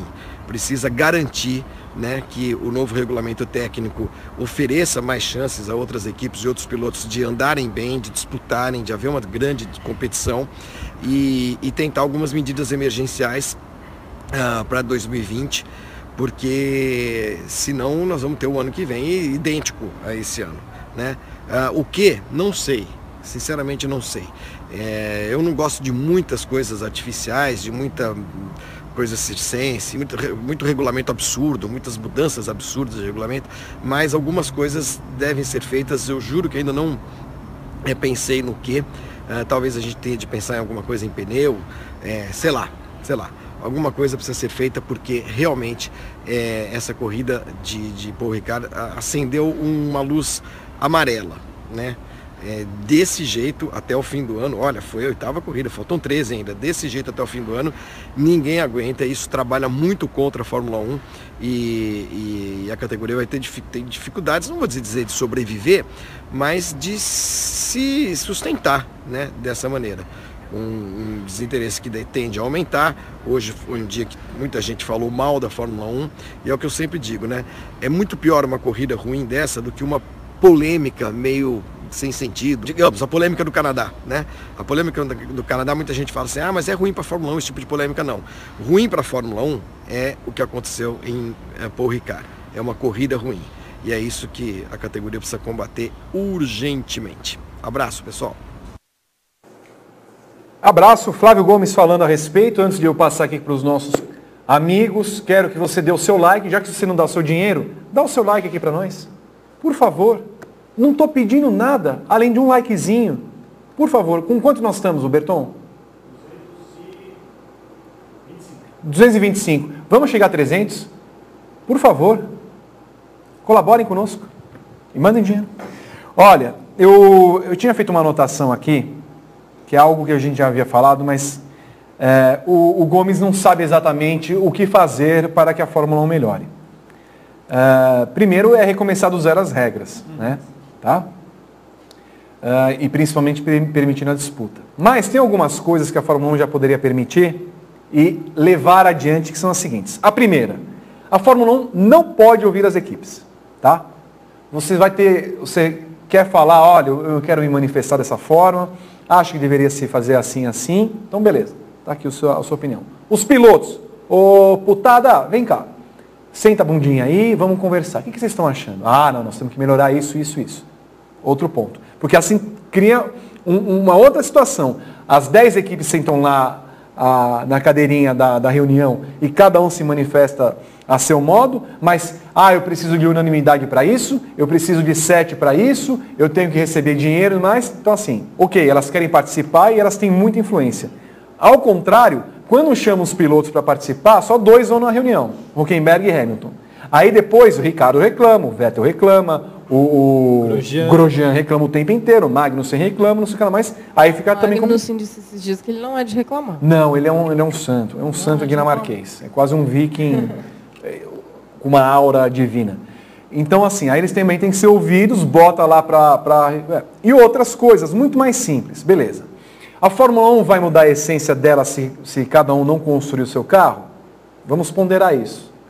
Você libera a venda de chassi para outra equipe? Considera isso. Mas principalmente, uma coisa que seria básica que eu vejo nessa relação seria a seguinte, no, que nós falamos aqui também. Uh, hoje você tem uma cultura na Fórmula 1 de ter um primeiro piloto e um segundo piloto. É muito simples, a gente já falou isso, muito simples resolver isso. Abre para que cada um tenha o seu patrocinador. Porque aí você dá o direito do patrocinador falar assim, escuta, espera um pouquinho, eu estou injetando 30 milhões de reais nesse desgraçado aqui, e vocês estão podando ele de ganhar corrida? Ah, não, não, então peraí, na corrida seguinte eu mudo aqui, eu retiro o negócio. Porque aí você mexe no bolso, você está tá mexendo no bolso da equipe. E aí quando você mexe no bolso, quando você mexe no dinheiro, você começa a causar uma outra situação.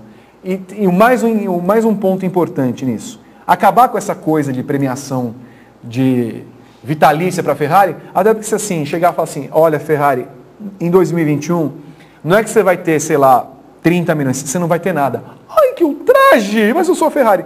Ferrari, é assim, se você não quiser participar do meu campeonato, velho, eu sinto muito, você é tradicional, cai fora. E até, sejamos sinceros, a Ferrari está valendo esse dinheiro extra? Claro que não. Entendeu? Então você faz o seguinte, faz o seguinte, eu, eu duvido que a Ferrari fale assim, ah não, nós vamos sair do campeonato. Não dá dois anos a Ferrari volta. Sim. Porque a essência da vida da Ferrari é fazer Fórmula 1. A Mercedes, vai fazer falta para a Mercedes se não der 35 milhões de dólares para ela?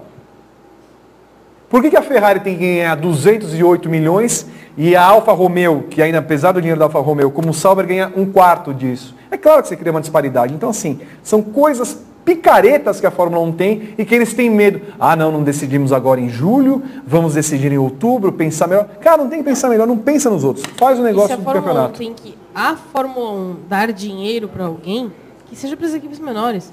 Porque são elas que precisam né? Uhum. Mercedes, Ferrari, eles têm condição de ir sozinho lá, bater na porta de um patrocinador e conseguir dinheiro. Os outros não têm. Então você vai bancar alguém, banca quem precisa. E a gente está falando aqui, é, nessa mudança de distribuição, acho que o, o, o lance do patrocinador é, é, é, é urgente.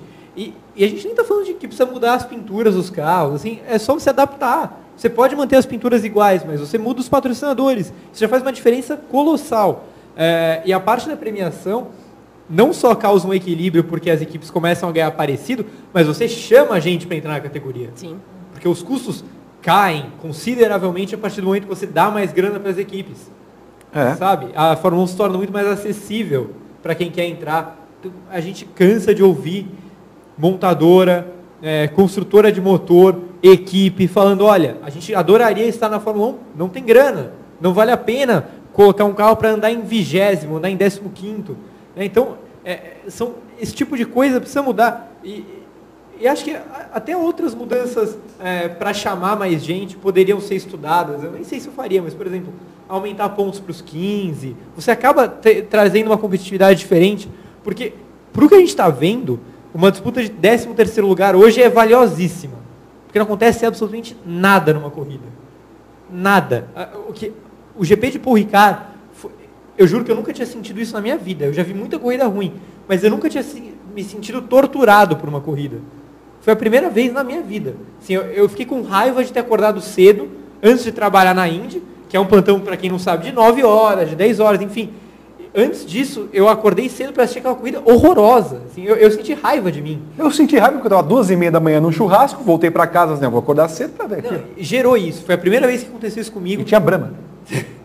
Foi a primeira vez que aconteceu isso comigo, assim, foi uma coisa revoltante.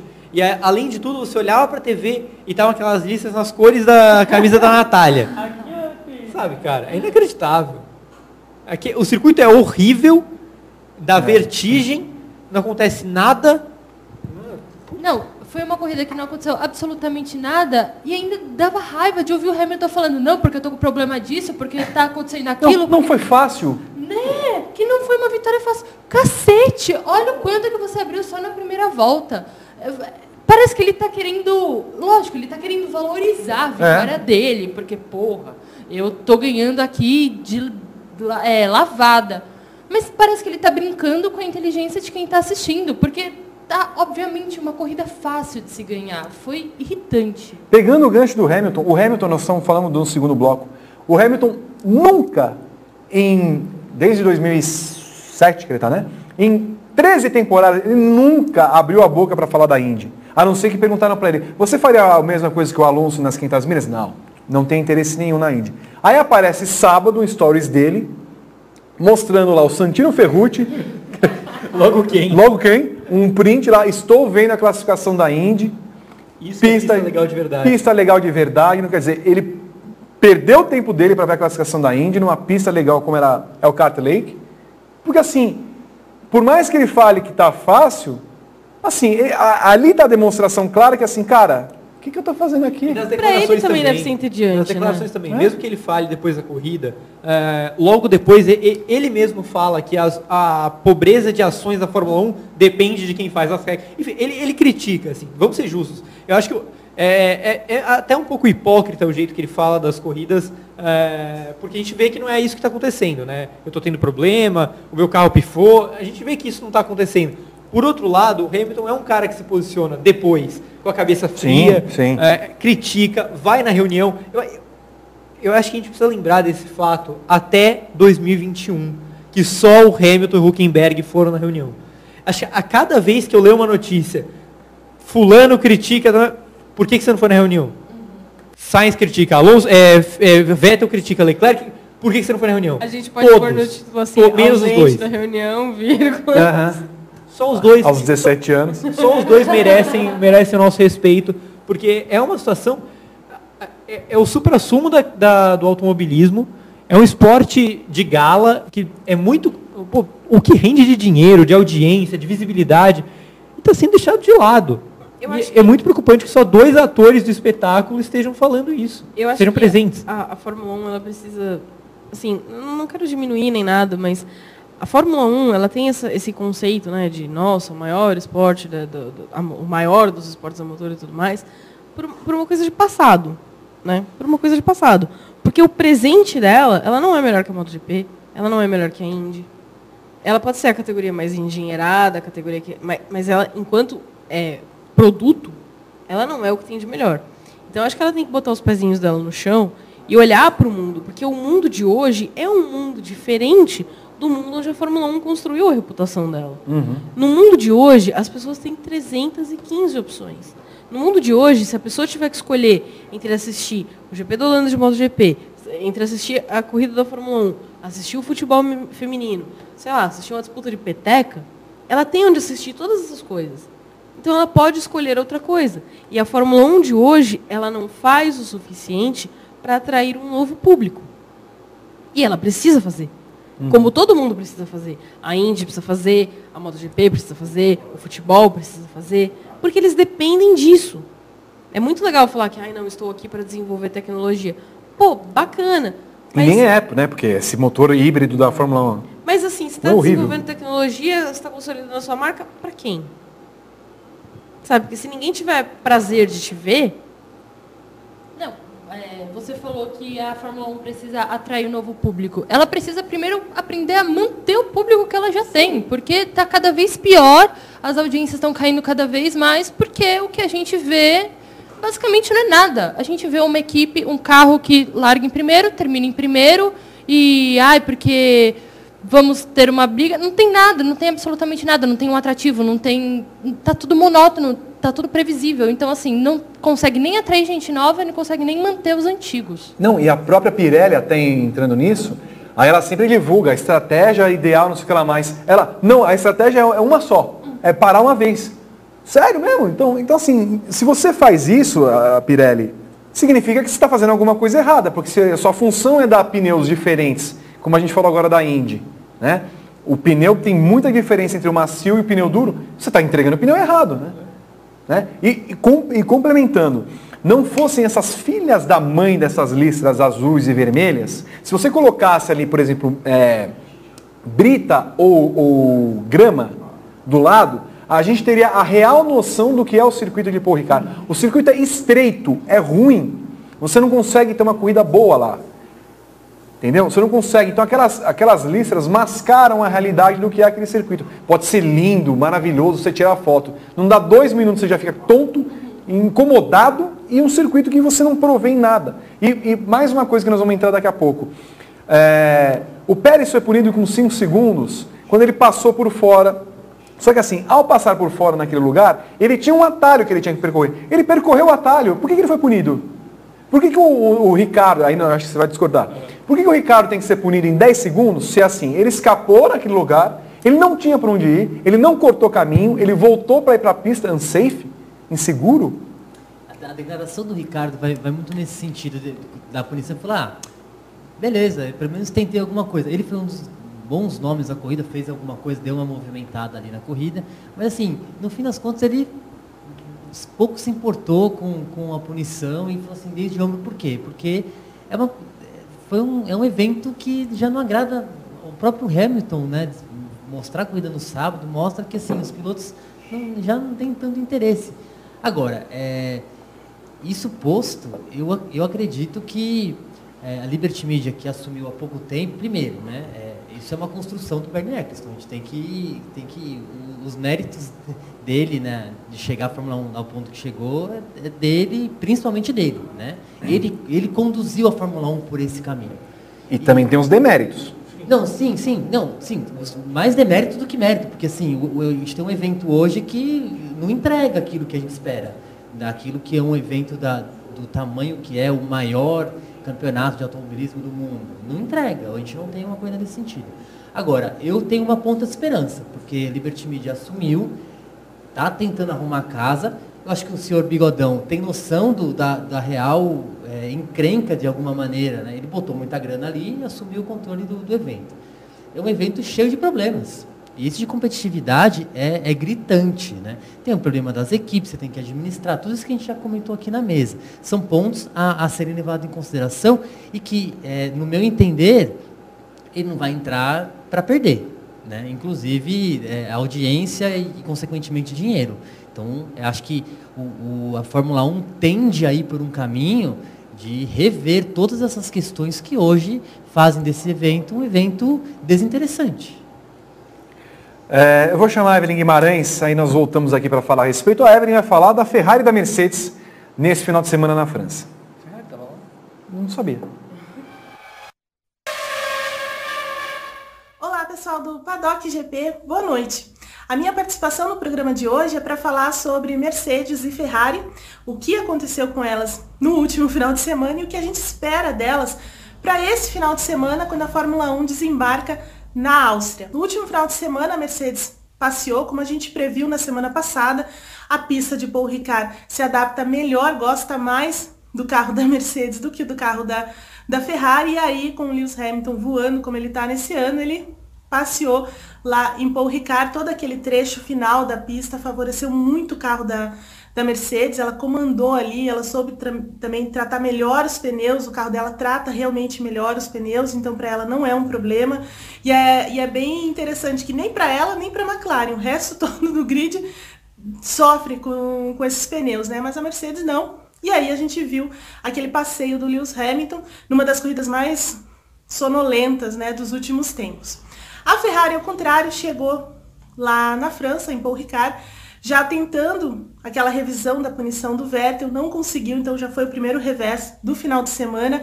A Ferrari, numa tentativa de dar um passo adiante em termos de competitividade, levou para Paul Ricard algumas atualizações para minimizar essa, é, esse déficit que ela tem em relação à Mercedes nesse tipo de pista, mas nada deu certo. Ela levou uma solução nova de asa dianteira, levou assoalho novo, defletores, é, até uma, uma asa traseira diferente, eles testaram lá, mas nada funcionou. O Vettel não gostou de nada. É, ele testou bastante isso durante, principalmente durante o primeiro treino de sexta-feira. Nada deu certo para a Ferrari e aí a gente viu o resultado na pista também. O Vettel não largou nas primeiras filas, né? Então só fez praticamente a corrida dele foi uma corrida solitária ali depois que ele ultrapassou ah, duas, os dois carros da McLaren, enquanto Charles Leclerc, o melhor homem da Ferrari, foi para o pódio. Ele aí no final teve um trabalho excelente, na verdade, tem que destacar o trabalho dele em termos de poupar pneu, de entender o pneu. E aí ele conseguiu essa aproximação com o Bottas, mas aí já era a última volta, e já Elvis, né? Como a gente diz. Nesse final de semana, bom, esse final de semana é o contrário. A pista do Red Bull Ring é de altíssima velocidade, né? Então, assim, ela não tem é, essa, digamos assim, essa parte sinuosa e tudo mais que a gente vinha vendo em outras pistas. Então, há uma tendência de que a Ferrari ande muito bem, muito parecido com o que ela fez lá no Canadá. E se isso acontecer, a gente vislumbra aí uma disputa maior entre Mercedes e Ferrari. Mercedes deve ter mais dificuldade nessa pista por conta das longas retas e dessa velocidade incrível de, de reta que a Ferrari ainda possui. Então vamos ver o que acontece nesse final de semana. Tchau! Essa foi a queridíssima. Ah, nossa, mordi a língua. Essa foi a queridíssima. Parece a Maria Gabriela. Foi a queridíssima Evelyn Guimarães falando a respeito. Eu quero entrar rapidamente nessa questão, senão nós vamos ficar aqui até 10 e meia. Até gostaria. O Natália Vivo, Juliana Tesser, Gabriel Curti e Vinícius Piva. Vettel e Ferrari. A Ferrari vem com aquela prova chechelenta, gostei do... Uh, vamos apresentar uma prova contundente para reaver a vitória no Canadá. Apresenta um vídeo do Karun Chandok. Ah, achamos um erro que tirou três décimos em média nas pistas anteriores e agora nós estamos aqui testando uma nova asa e um novo assoalho. O carro piorou. Então é assim, é... óbvio que não faz por merecer os 70 milhões, mas mesmo se fizesse por merecer, me parece um pouco perdida essa equipe. E aí o piloto também não colabora, porque chega no Q3, ah, não sei o que aconteceu. E aí na prova inteira sofre um pouquinho para passar as McLaren e termina na quinta colocação, sem nem chegar perto do Verstappen. A parceria, né, o casamento Ferrari-Vettel parece que emburreceu os dois lados, né? Porque parece que a, a equipe não sabe mais o que fazer. O Vettel também esqueceu como que pilota, então os dois lados estão mais burros, não conseguem entregar nada na pista, não conseguem sequer chegar, brigar pela vitória. Então, assim, é, Ferrari e Vettel deu, já mostrou, né? Esse ano já mostrou, provou de vez que é um casamento que não deu certo. Eles começaram é, devagar, o Vettel conseguiu re, reestru, reestrutur, é, reestruturar. Exatamente. É, chegou a brigar por título, mas pronto, acabou, já deu, já tem que cada um agora ir para o seu lado e já era. É duro, né? Porque assim, o Vettel eu acho que é um caso claro do a mesma coisa que aconteceu com o Avril Lavigne aconteceu com ele. Morreu e foi substituído por outro. Ah, Avril Lavigne morreu? Você não soube? Soube, eu é, sei, eu gosto daqueles dois primeiros CDs, foi substituído por outro. Acho que é a mesma coisa que aconteceu com o Vettel. Tipo, depois dos anos de Red Bull, trocaram por outro. E esse, o gêmeo, é o meio o gêmeo do mal, sabe? Rutinha e Raquel. É Raquel. É, não é um. Torre da Lua diria que ela não é um, um bom piloto. Porque é a síndrome do rato morto. Que é. deixa saudade. Por quê? Pelo menos teria o rádio para nos animar. Mas agora que botaram ele lá numa equipe que fica apagadinha, a gente tem que ficar triste aguentando a prova sem momentos de diversão. É horrível isso. Só para lembrar dois casos, a Avril Lavigne me lembra o churrasco do ano passado, né? Explosivo churrasco do ano passado. E um abraço, falando em, em, em Raquel, para o Saulo Porto, que deve estar acompanhando o nosso, o É, nosso programa. Quanto tá as, as curtidas aí? 322 Se curtidas. a gente chegar a 350, eu conto pra vocês o porquê que o churrasco foi explosivo. Ah, nós Se então chegar a 350, eu 350 o final do programa é com Juliana Tesser. Vocês querem falar do Veto e da Ferrari ou ou não? Eu quero então chamar quatro superchats eh, em sequência. Wilker Salles manda 4 dólares e 99 cents, Dá mais que 18,90. mais 18,90. Fala moçada, beleza? Manda um abraço aí, acompanhado, acompanhando aqui de Seattle, nos Estados Unidos, lá em, em Oregon. É Oregon? Não, Seattle é, é Washington, Washington. Washington. Nem preciso assistir para me decepcionar. Fico bem informado com vocês. Um abraço, Wilker. O Júnior Edemar Andrades, 20 reais. Vocês não acham que a Ferrari deveria investir em contratar Verstappen, Newey e Horner para gerenciar a equipe? Olha, um trio bom, né? Acho que valeria a pena, né? Gosto da ideia. Sim? É, eu, eu- não, eu acho que é, tendo o interesse deles de irem para a Ferrari, é, eu acho que são ótimos nomes, porque o Newey é, com certeza projeta carro melhor do que quem está fazendo o papel na Ferrari há pelo menos 10 anos. Pelo menos. É, o Horner, comparado com o Binotto, assim, é, não tem nem o que falar, né? O Horner é um chefe de equipe dos mais vencedores da história da Fórmula 1. Ele tá, era o chefe na dinastia da Red Bull. É, e o Verstappen é, talvez seja o melhor piloto do ano. Eu acho que a situação da Ferrari é mais urgente contratar um chefe de equipe que, que saiba executar a função. Porque ainda que você. Vou ter que contar a história, valeu, gente. Fim, juro pra vocês. É, eu acho que, ainda que o carro não seja a maior maravilha, né? Que o Vettel tenha, tenha se trocado pela irmã ruim, acho que a Ferrari é capaz de fazer mais do que ela tem feito. Então acho que o mais urgente é providenciar um chefe de equipe que saiba ser um chefe de equipe. Não, eu concordo totalmente com vocês. O... E é engraçado se tivesse o Horner na Ferrari, imagina Jerry Halliwell ali na, na, na Ferrari. Eu vou ler rapidamente alguns comentários depois dos superchats. O H Costa Reis, que está no Chile, em Santiago, manda 2.890 pesos chilenos, que dá quanto? 16,30 reais. Só é pouco. Podiam acabar com a comunicação em rádio e voltar com as placas nas retas dos boxes. O que acham? Só a favor. Mas eu acho que aí, no momento atual da Fórmula 1, a gente perderia a diversão que é ouvir os rádios. Então, no momento, quando a Fórmula 1 for mais competitiva, pode voltar às placas. Então Enquanto pode não ser for, só o com rádio. piloto falando. Não. A equipe não pode falar. Não, pode mudar. Po- A gente podia ouvir reclamação, mas, por exemplo, podia controlar mais ou menos a informação que eles passam. Não, a gente tem que deixar os dois, porque a gente não teria, se não tivesse mais rádio, a gente não teria o Guta Steiner mandando o Magnussen calar a Cala a boca, boca. exatamente, não. Então, assim, Eu acho que tem que controlar o que eles podem falar, mas eles têm que se falar. O, a Fórmula 1 tem que cuidar do produto Big Brother mesmo? Isso, isso aí é um Big Brother da Fórmula 1. Vale? Ah, Nesse momento, É. não acontecendo a- nada na pista, Eu acho que a própria Fórmula 1 poderia fazer isso mesmo, né? Ainda que fosse. Ah, a MotoGP tem um negócio. como é- Eu não lembro agora. Sabe o programa que eles soltam de terça-feira? Que eles têm. Cacete é, Planeta. Não, eles A têm diarista. Um, um- um programa que eles soltam na- nas redes sociais, no site deles, com coisas que aconteceram. Então, assim, tem erro, tem piloto que tropeça, tem comissário que cai, tem, tem, tem coisa divertida da torcida e tudo mais.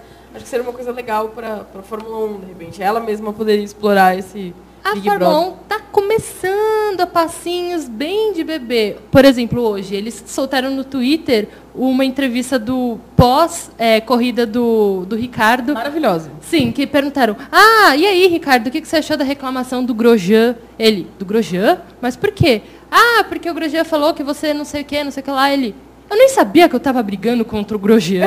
É. É, então, daí a Fórmula 1 tá começando, mas ainda tem muito a aprender. O último superchat é do nosso Américo Teixeira Júnior, o príncipe de Vinhedo. Queridas e queridos, na Áustria a corrida tende a ser legal. O traçado ajuda. Beijos. Beijos, Ameriquinho. Amém, né? Meu gato. A gente espera que ele tenha razão. O. Onde é que eu parei aqui? Aqui. Francisco Werther, que ele deve ser descendente dos sofrimentos do jovem. né? O Hamilton de, de, de Austin- que é alemão. O Hamilton disse após a classificação que está louco para disputar corridas com o Leclerc. É, porque com o Vettel eu acho que ele não consegue. dia a dia no app, é isso? A Fórmula 1 está andando para trás. Troca circuitos bons por circuitos onde ninguém passa ninguém, pneus que favorecem certa equipe e punições exageradas. Wagner Pegas, tirando as, as listras, a chicane Mistral, a pista de Paul Ricard é boa. A prova do Blank Pen GT foi interessante e sem a chicane. Uh, Tiago Gregório, eu abriria a venda de chassis e liberaria o patrocínio diferente para carros da mesma equipe, como na NASCAR. O G Ceará, deixa o pau comer dentro da pista. Chorou no rádio? Se vira. Pronto, resolve. Uh, o Everaldo Júnior fala, uma polêmica aqui, padronização de chassis, eu sou a favor. Deveria, com, ou a equipe faz ou compra, e aí você cria dois campeonatos, com, equipes, construtores. Moderniza um pouco a Fórmula 1. Hugo Ferreira de Nice, na França. As provas em Paul Ricard aumentam as crises de labirintite nos espectadores? Sim. Reinaldo Rodrigues. E essa corrida de Paul Ricard nem foi tão ruim. Hã? Se considerarmos o nível de disputa que aconteceu na Fórmula 1B última volta e com punição. Pois é. Eu só não fiquei tão tonto dessa vez. Não? Porque é, a, a, transmissão é, francesa mostrou tanto amarelo, eu fiquei impressionado, assim, né? Tivemos muitas aparições da Renault. Achei uma coisa assim. Mas você reconhece o amarelo? Reconheço. O preto e o amarelo reconheço. Tá. Então achei que eh, deu uma, uma equilibrada aí na, nas cores. Posso falar da punição do Ricardo antes da gente Pode, que nós vamos chamar o Fernando Silva. Fale. Tá, é... Então, sobre a punição, né? É, eu concordo que ele deveria ser punido e isso me preocupa. Porque isso mostra que a Fórmula 1. Hum. Não. Se fosse na Índia, eu não concordaria com ela, entendeu? É isso que eu estou querendo dizer. Pelo que, é, pelo que é o regulamento da Fórmula 1 e pelo que os pilotos são indicados a fazer, a punição é coerente. O Ricardo acabou passando dois pilotos por fora, é, por fora do traçado.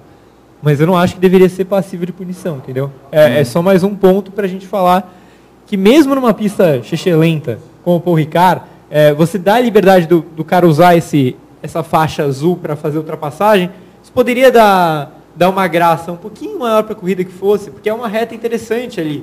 Você ir, e o Huckenberg mesmo estava falando que não dá para você seguir carro nenhum. E tinha um momento na corrida que não tinha nenhum carro a menos de um segundo e meio do outro. Então, assim, você precisa ter algumas opções e uma delas é alongar a pista, deixar que o cara passe por ali. Então, por isso que o Ricardo falou que dane-se a punição e que o legal foi entretenimento e que eu acho que para o fã realmente foi, apesar de não ter visto. A transmissão não é, mostrou. A transmissão estava preocupada com outra coisa. A, a, a, a transmissão também não se ajuda, né? Pelo amor de Deus. Limite de pista, eu acho a maior estupidez, cara. Pista não, é pista, assim, saiu, saiu, eu, não, cara. Eu, não, eu, realmente não consigo entender o que, que eles queriam que o Ricardo fizesse naquele escapou. Que assim, cara, ele não é que ele foi, ele cortou a chicane e ganhou. Ele escapou, velho. Foi controlou, voltou o carro e voltou ali. E eu acho que essa questão é possível, do limite gente. de pista é assim, eu acho que você precisa punir se é uma coisa insistente. Tipo, se toda volta o sujeito vai lá, né? Agora, né, aconteceu uma vez, aconteceu numa disputa, pô, na MotoGP eles têm um bagulhinho lá de aviso, tipo, amigo, limite de pista, você está extrapolando. Se você não sossegar, você vai ser punido. Agora, numa situação assim, não precisa, desnecessário. Eu, eu acho que limite de pista é muito diferente de corte de chicane. Sim. Tipo, você ganhar a posição numa reta porque você foi por fora, por fora do traçado, é muito diferente Nossa. você cortar uma chicane. Então, eu também gosto. É o que acontece direto na Indy e o Ricardo fez e em Austin aconte, aconteceria direto, aconteceu dois anos atrás, aquela punição do Verstappen. É, então eu acho bem incômodo você acaba cortar a chicane e ir para o lado de fora numa reta acaba sendo a mesma coisa. Fernando Silva, salve salve, vem aí para falar da evolução da McLaren e do fim do casamento do Alonso. Acabou o casamento, Fernando? Salve, salve! Amigas e amigos do Paddock GP, boa noite a todos, tudo bem? Sou Fernando Silva e falo aqui direto de Sumaré para abordar um pouquinho a respeito da situação atual do Fernando Alonso na McLaren. O André Seidel, que é o novo team principal da equipe britânica, disse nesse fim de semana que o Alonso não volta a pilotar um carro de Fórmula 1 é, da equipe, priorizando totalmente a sua jovem dupla de pilotos titulares, o Lando Norris e o Carlos Sainz, uma dupla que vem fazendo um grande trabalho, a gente viu nesse último GP da França, o melhor grid da McLaren em muito tempo, com a terceira fila lá em Paul Ricard, e o Sainz garantindo a sexta colocação ao fim da corrida, e o Norris, depois da punição imposta ao Daniel Ricciardo, terminando em nono lugar. A McLaren que está em um processo de ascensão muito interessante, não apenas no seu aspecto técnico, no seu corpo de, de profissionais, com a, por exemplo, a chegada do próprio André Seidel, que veio da, da Porsche, o Gil de Ferran, que veio no ano passado, já consegue implantar sua filosofia de trabalho e faz um grande, é, um, um, grande papel como diretor esportivo, todos eles é, sob o comando do Zac Brown. Chegou também o James Kikogo, diretor técnico da McLaren, e a sua jovem dupla de pilotos que vem fazendo um bom trabalho. O Norris, com apenas 19 anos, enfrenta as naturais dificuldades de um estreante, e o Carlos Sainz, que tem 24 anos, mas já tem uma experiência um pouco maior na Fórmula 1, já é um pouquinho mais cascudo e vem conseguindo liderar bem a equipe. Não à toa, o Sainz é o melhor do resto, é o sétimo colocado no campeonato, está apenas 10 pontos do Pierre Gasly. Então é um trabalho muito bom da McLaren, a, a, equipe que vem sendo a melhor do resto, a melhor daquela, daquilo que a gente chama de Fórmula 1B.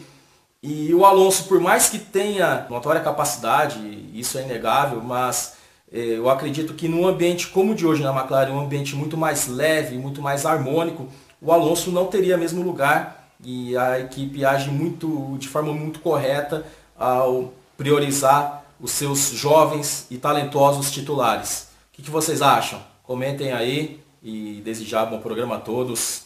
Saudações. Saudações, Fernando Silva. O último assunto do programa é esse. McLaren evoluindo bastante, terceira fila.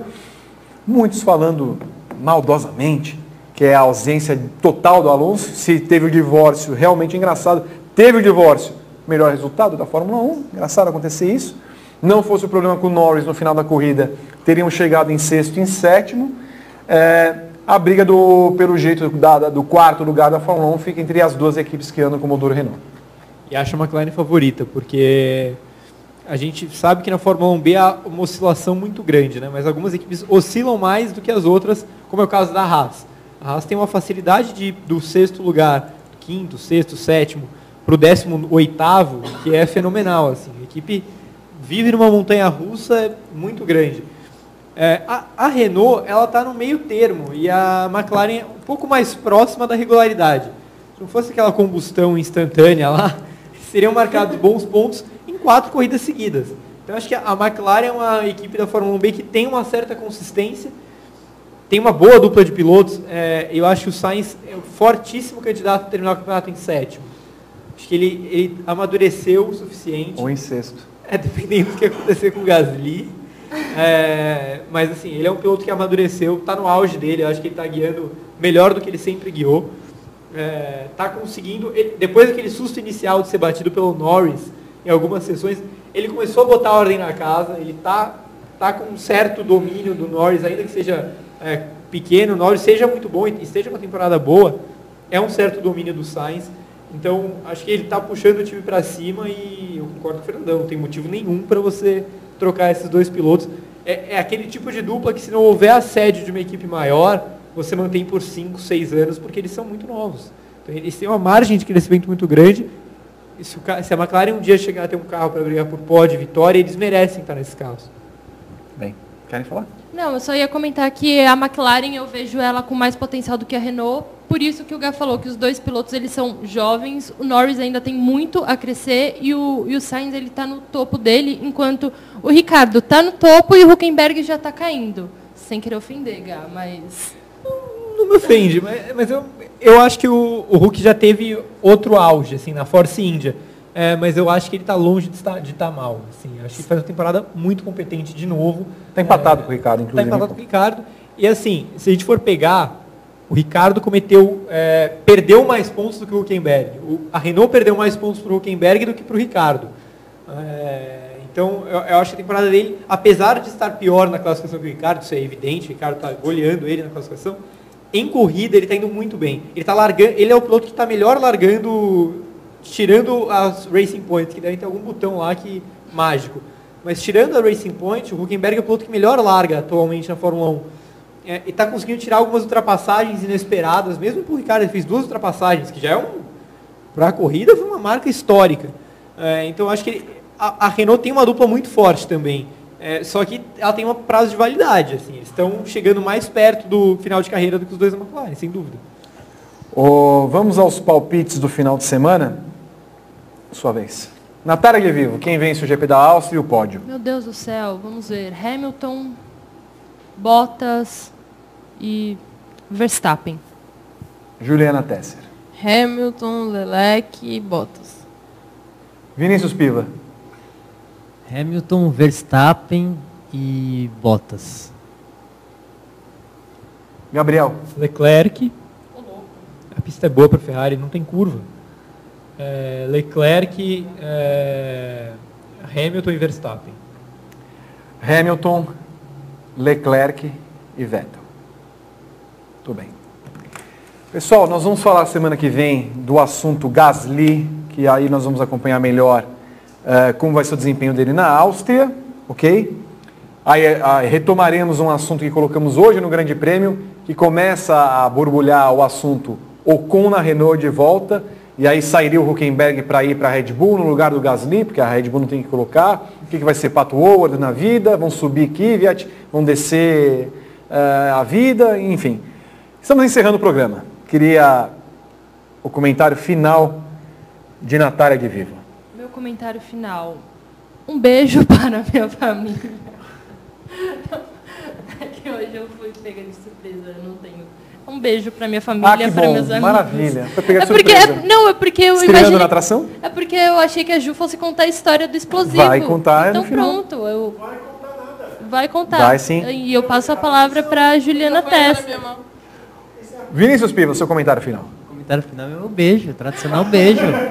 Pro meu pai, para minha mãe e para você. É o programa da Xuxa, gente. Obrigado. Gabriel Curti, seu comentário final. Meu comentário final é que numa corrida que foi a pior em muito tempo, é, a França teve o privilégio de ter os dois piores pilotos do dia, é, que foram o Gasly e o Grosjean. Acho que eles devem estar com muita saudade do Ocon. É, ainda acho que o Gasly tem futuro na Fórmula 1. O Grosjean teve ótimos momentos, mas já deu. Não tem mais o que fazer na Fórmula 1. O Ocon precisa voltar. É, e nessa corrida, para mim, o Gasly, pelo que ele não fez com a Red Bull, mesmo achando que o carro não é tão bom como os resultados do Verstappen indicam, ele não fez nada. Ele tinha que estar na frente da McLaren, pelo menos, e da Renault. E ele ficou atrás, então foi uma corrida horrível. É, e o Grosjean, cara, na, na volta rápida que ele tinha na classificação, ele rodou. Então, você pode falar o que quiser da Haas, mas ele cometeu o erro dele que prejudicou a corrida inteira. Então, a França teve os dois piores pilotos do dia. Felicidades, parabéns. Obrigado.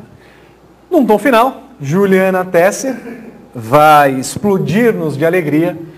O que aconteceu que você falou que ia contar a respeito da explosão e do churrasco? A explosiva festa da firma aconteceu no galpão do Flávio Gomes. Flávio, nos últimos anos, tem cedido o galpão para as celebrações de final de ano do Grande Prêmio.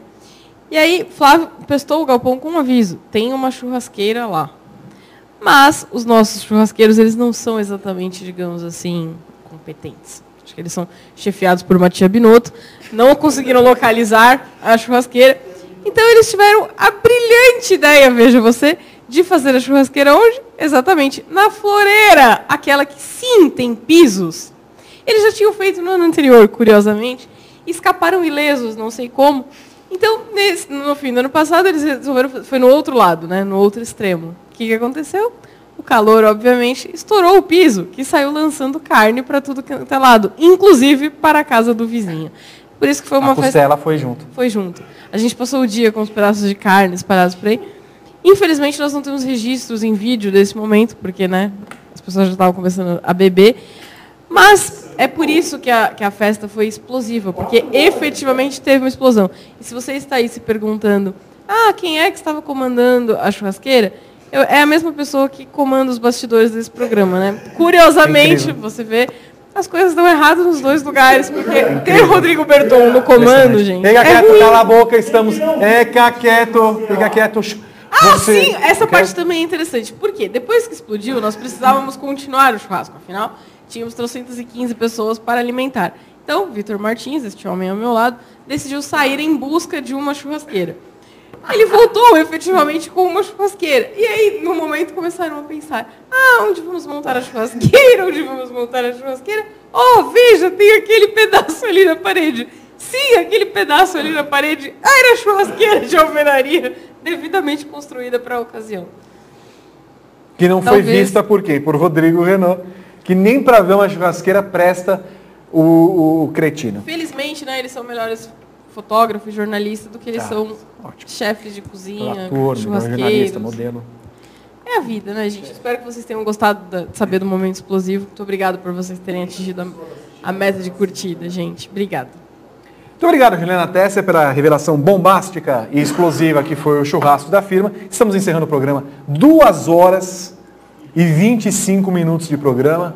Espero que vocês tenham gostado e não vamos mais tomar o tempo de vocês. Obrigado mais uma vez por todo mundo que compareceu ao chat aqui do YouTube, do Facebook, que mandou as perguntas pelo Twitter, um dos programas com maior audiência que tivemos é, desde a história do Paddock GP.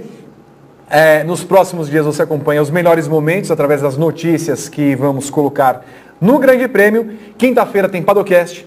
Sábado e domingo às 13 horas, briefing para você acompanhar tudo o que vai acontecer na classificação do GP da Áustria e depois na corrida do GP da Áustria.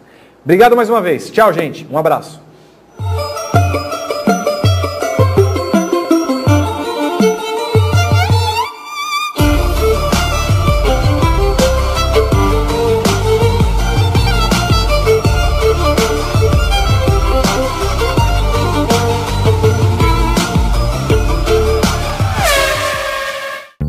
Seguro auto use eu monto como quiser e só pago pelo que eu escolho.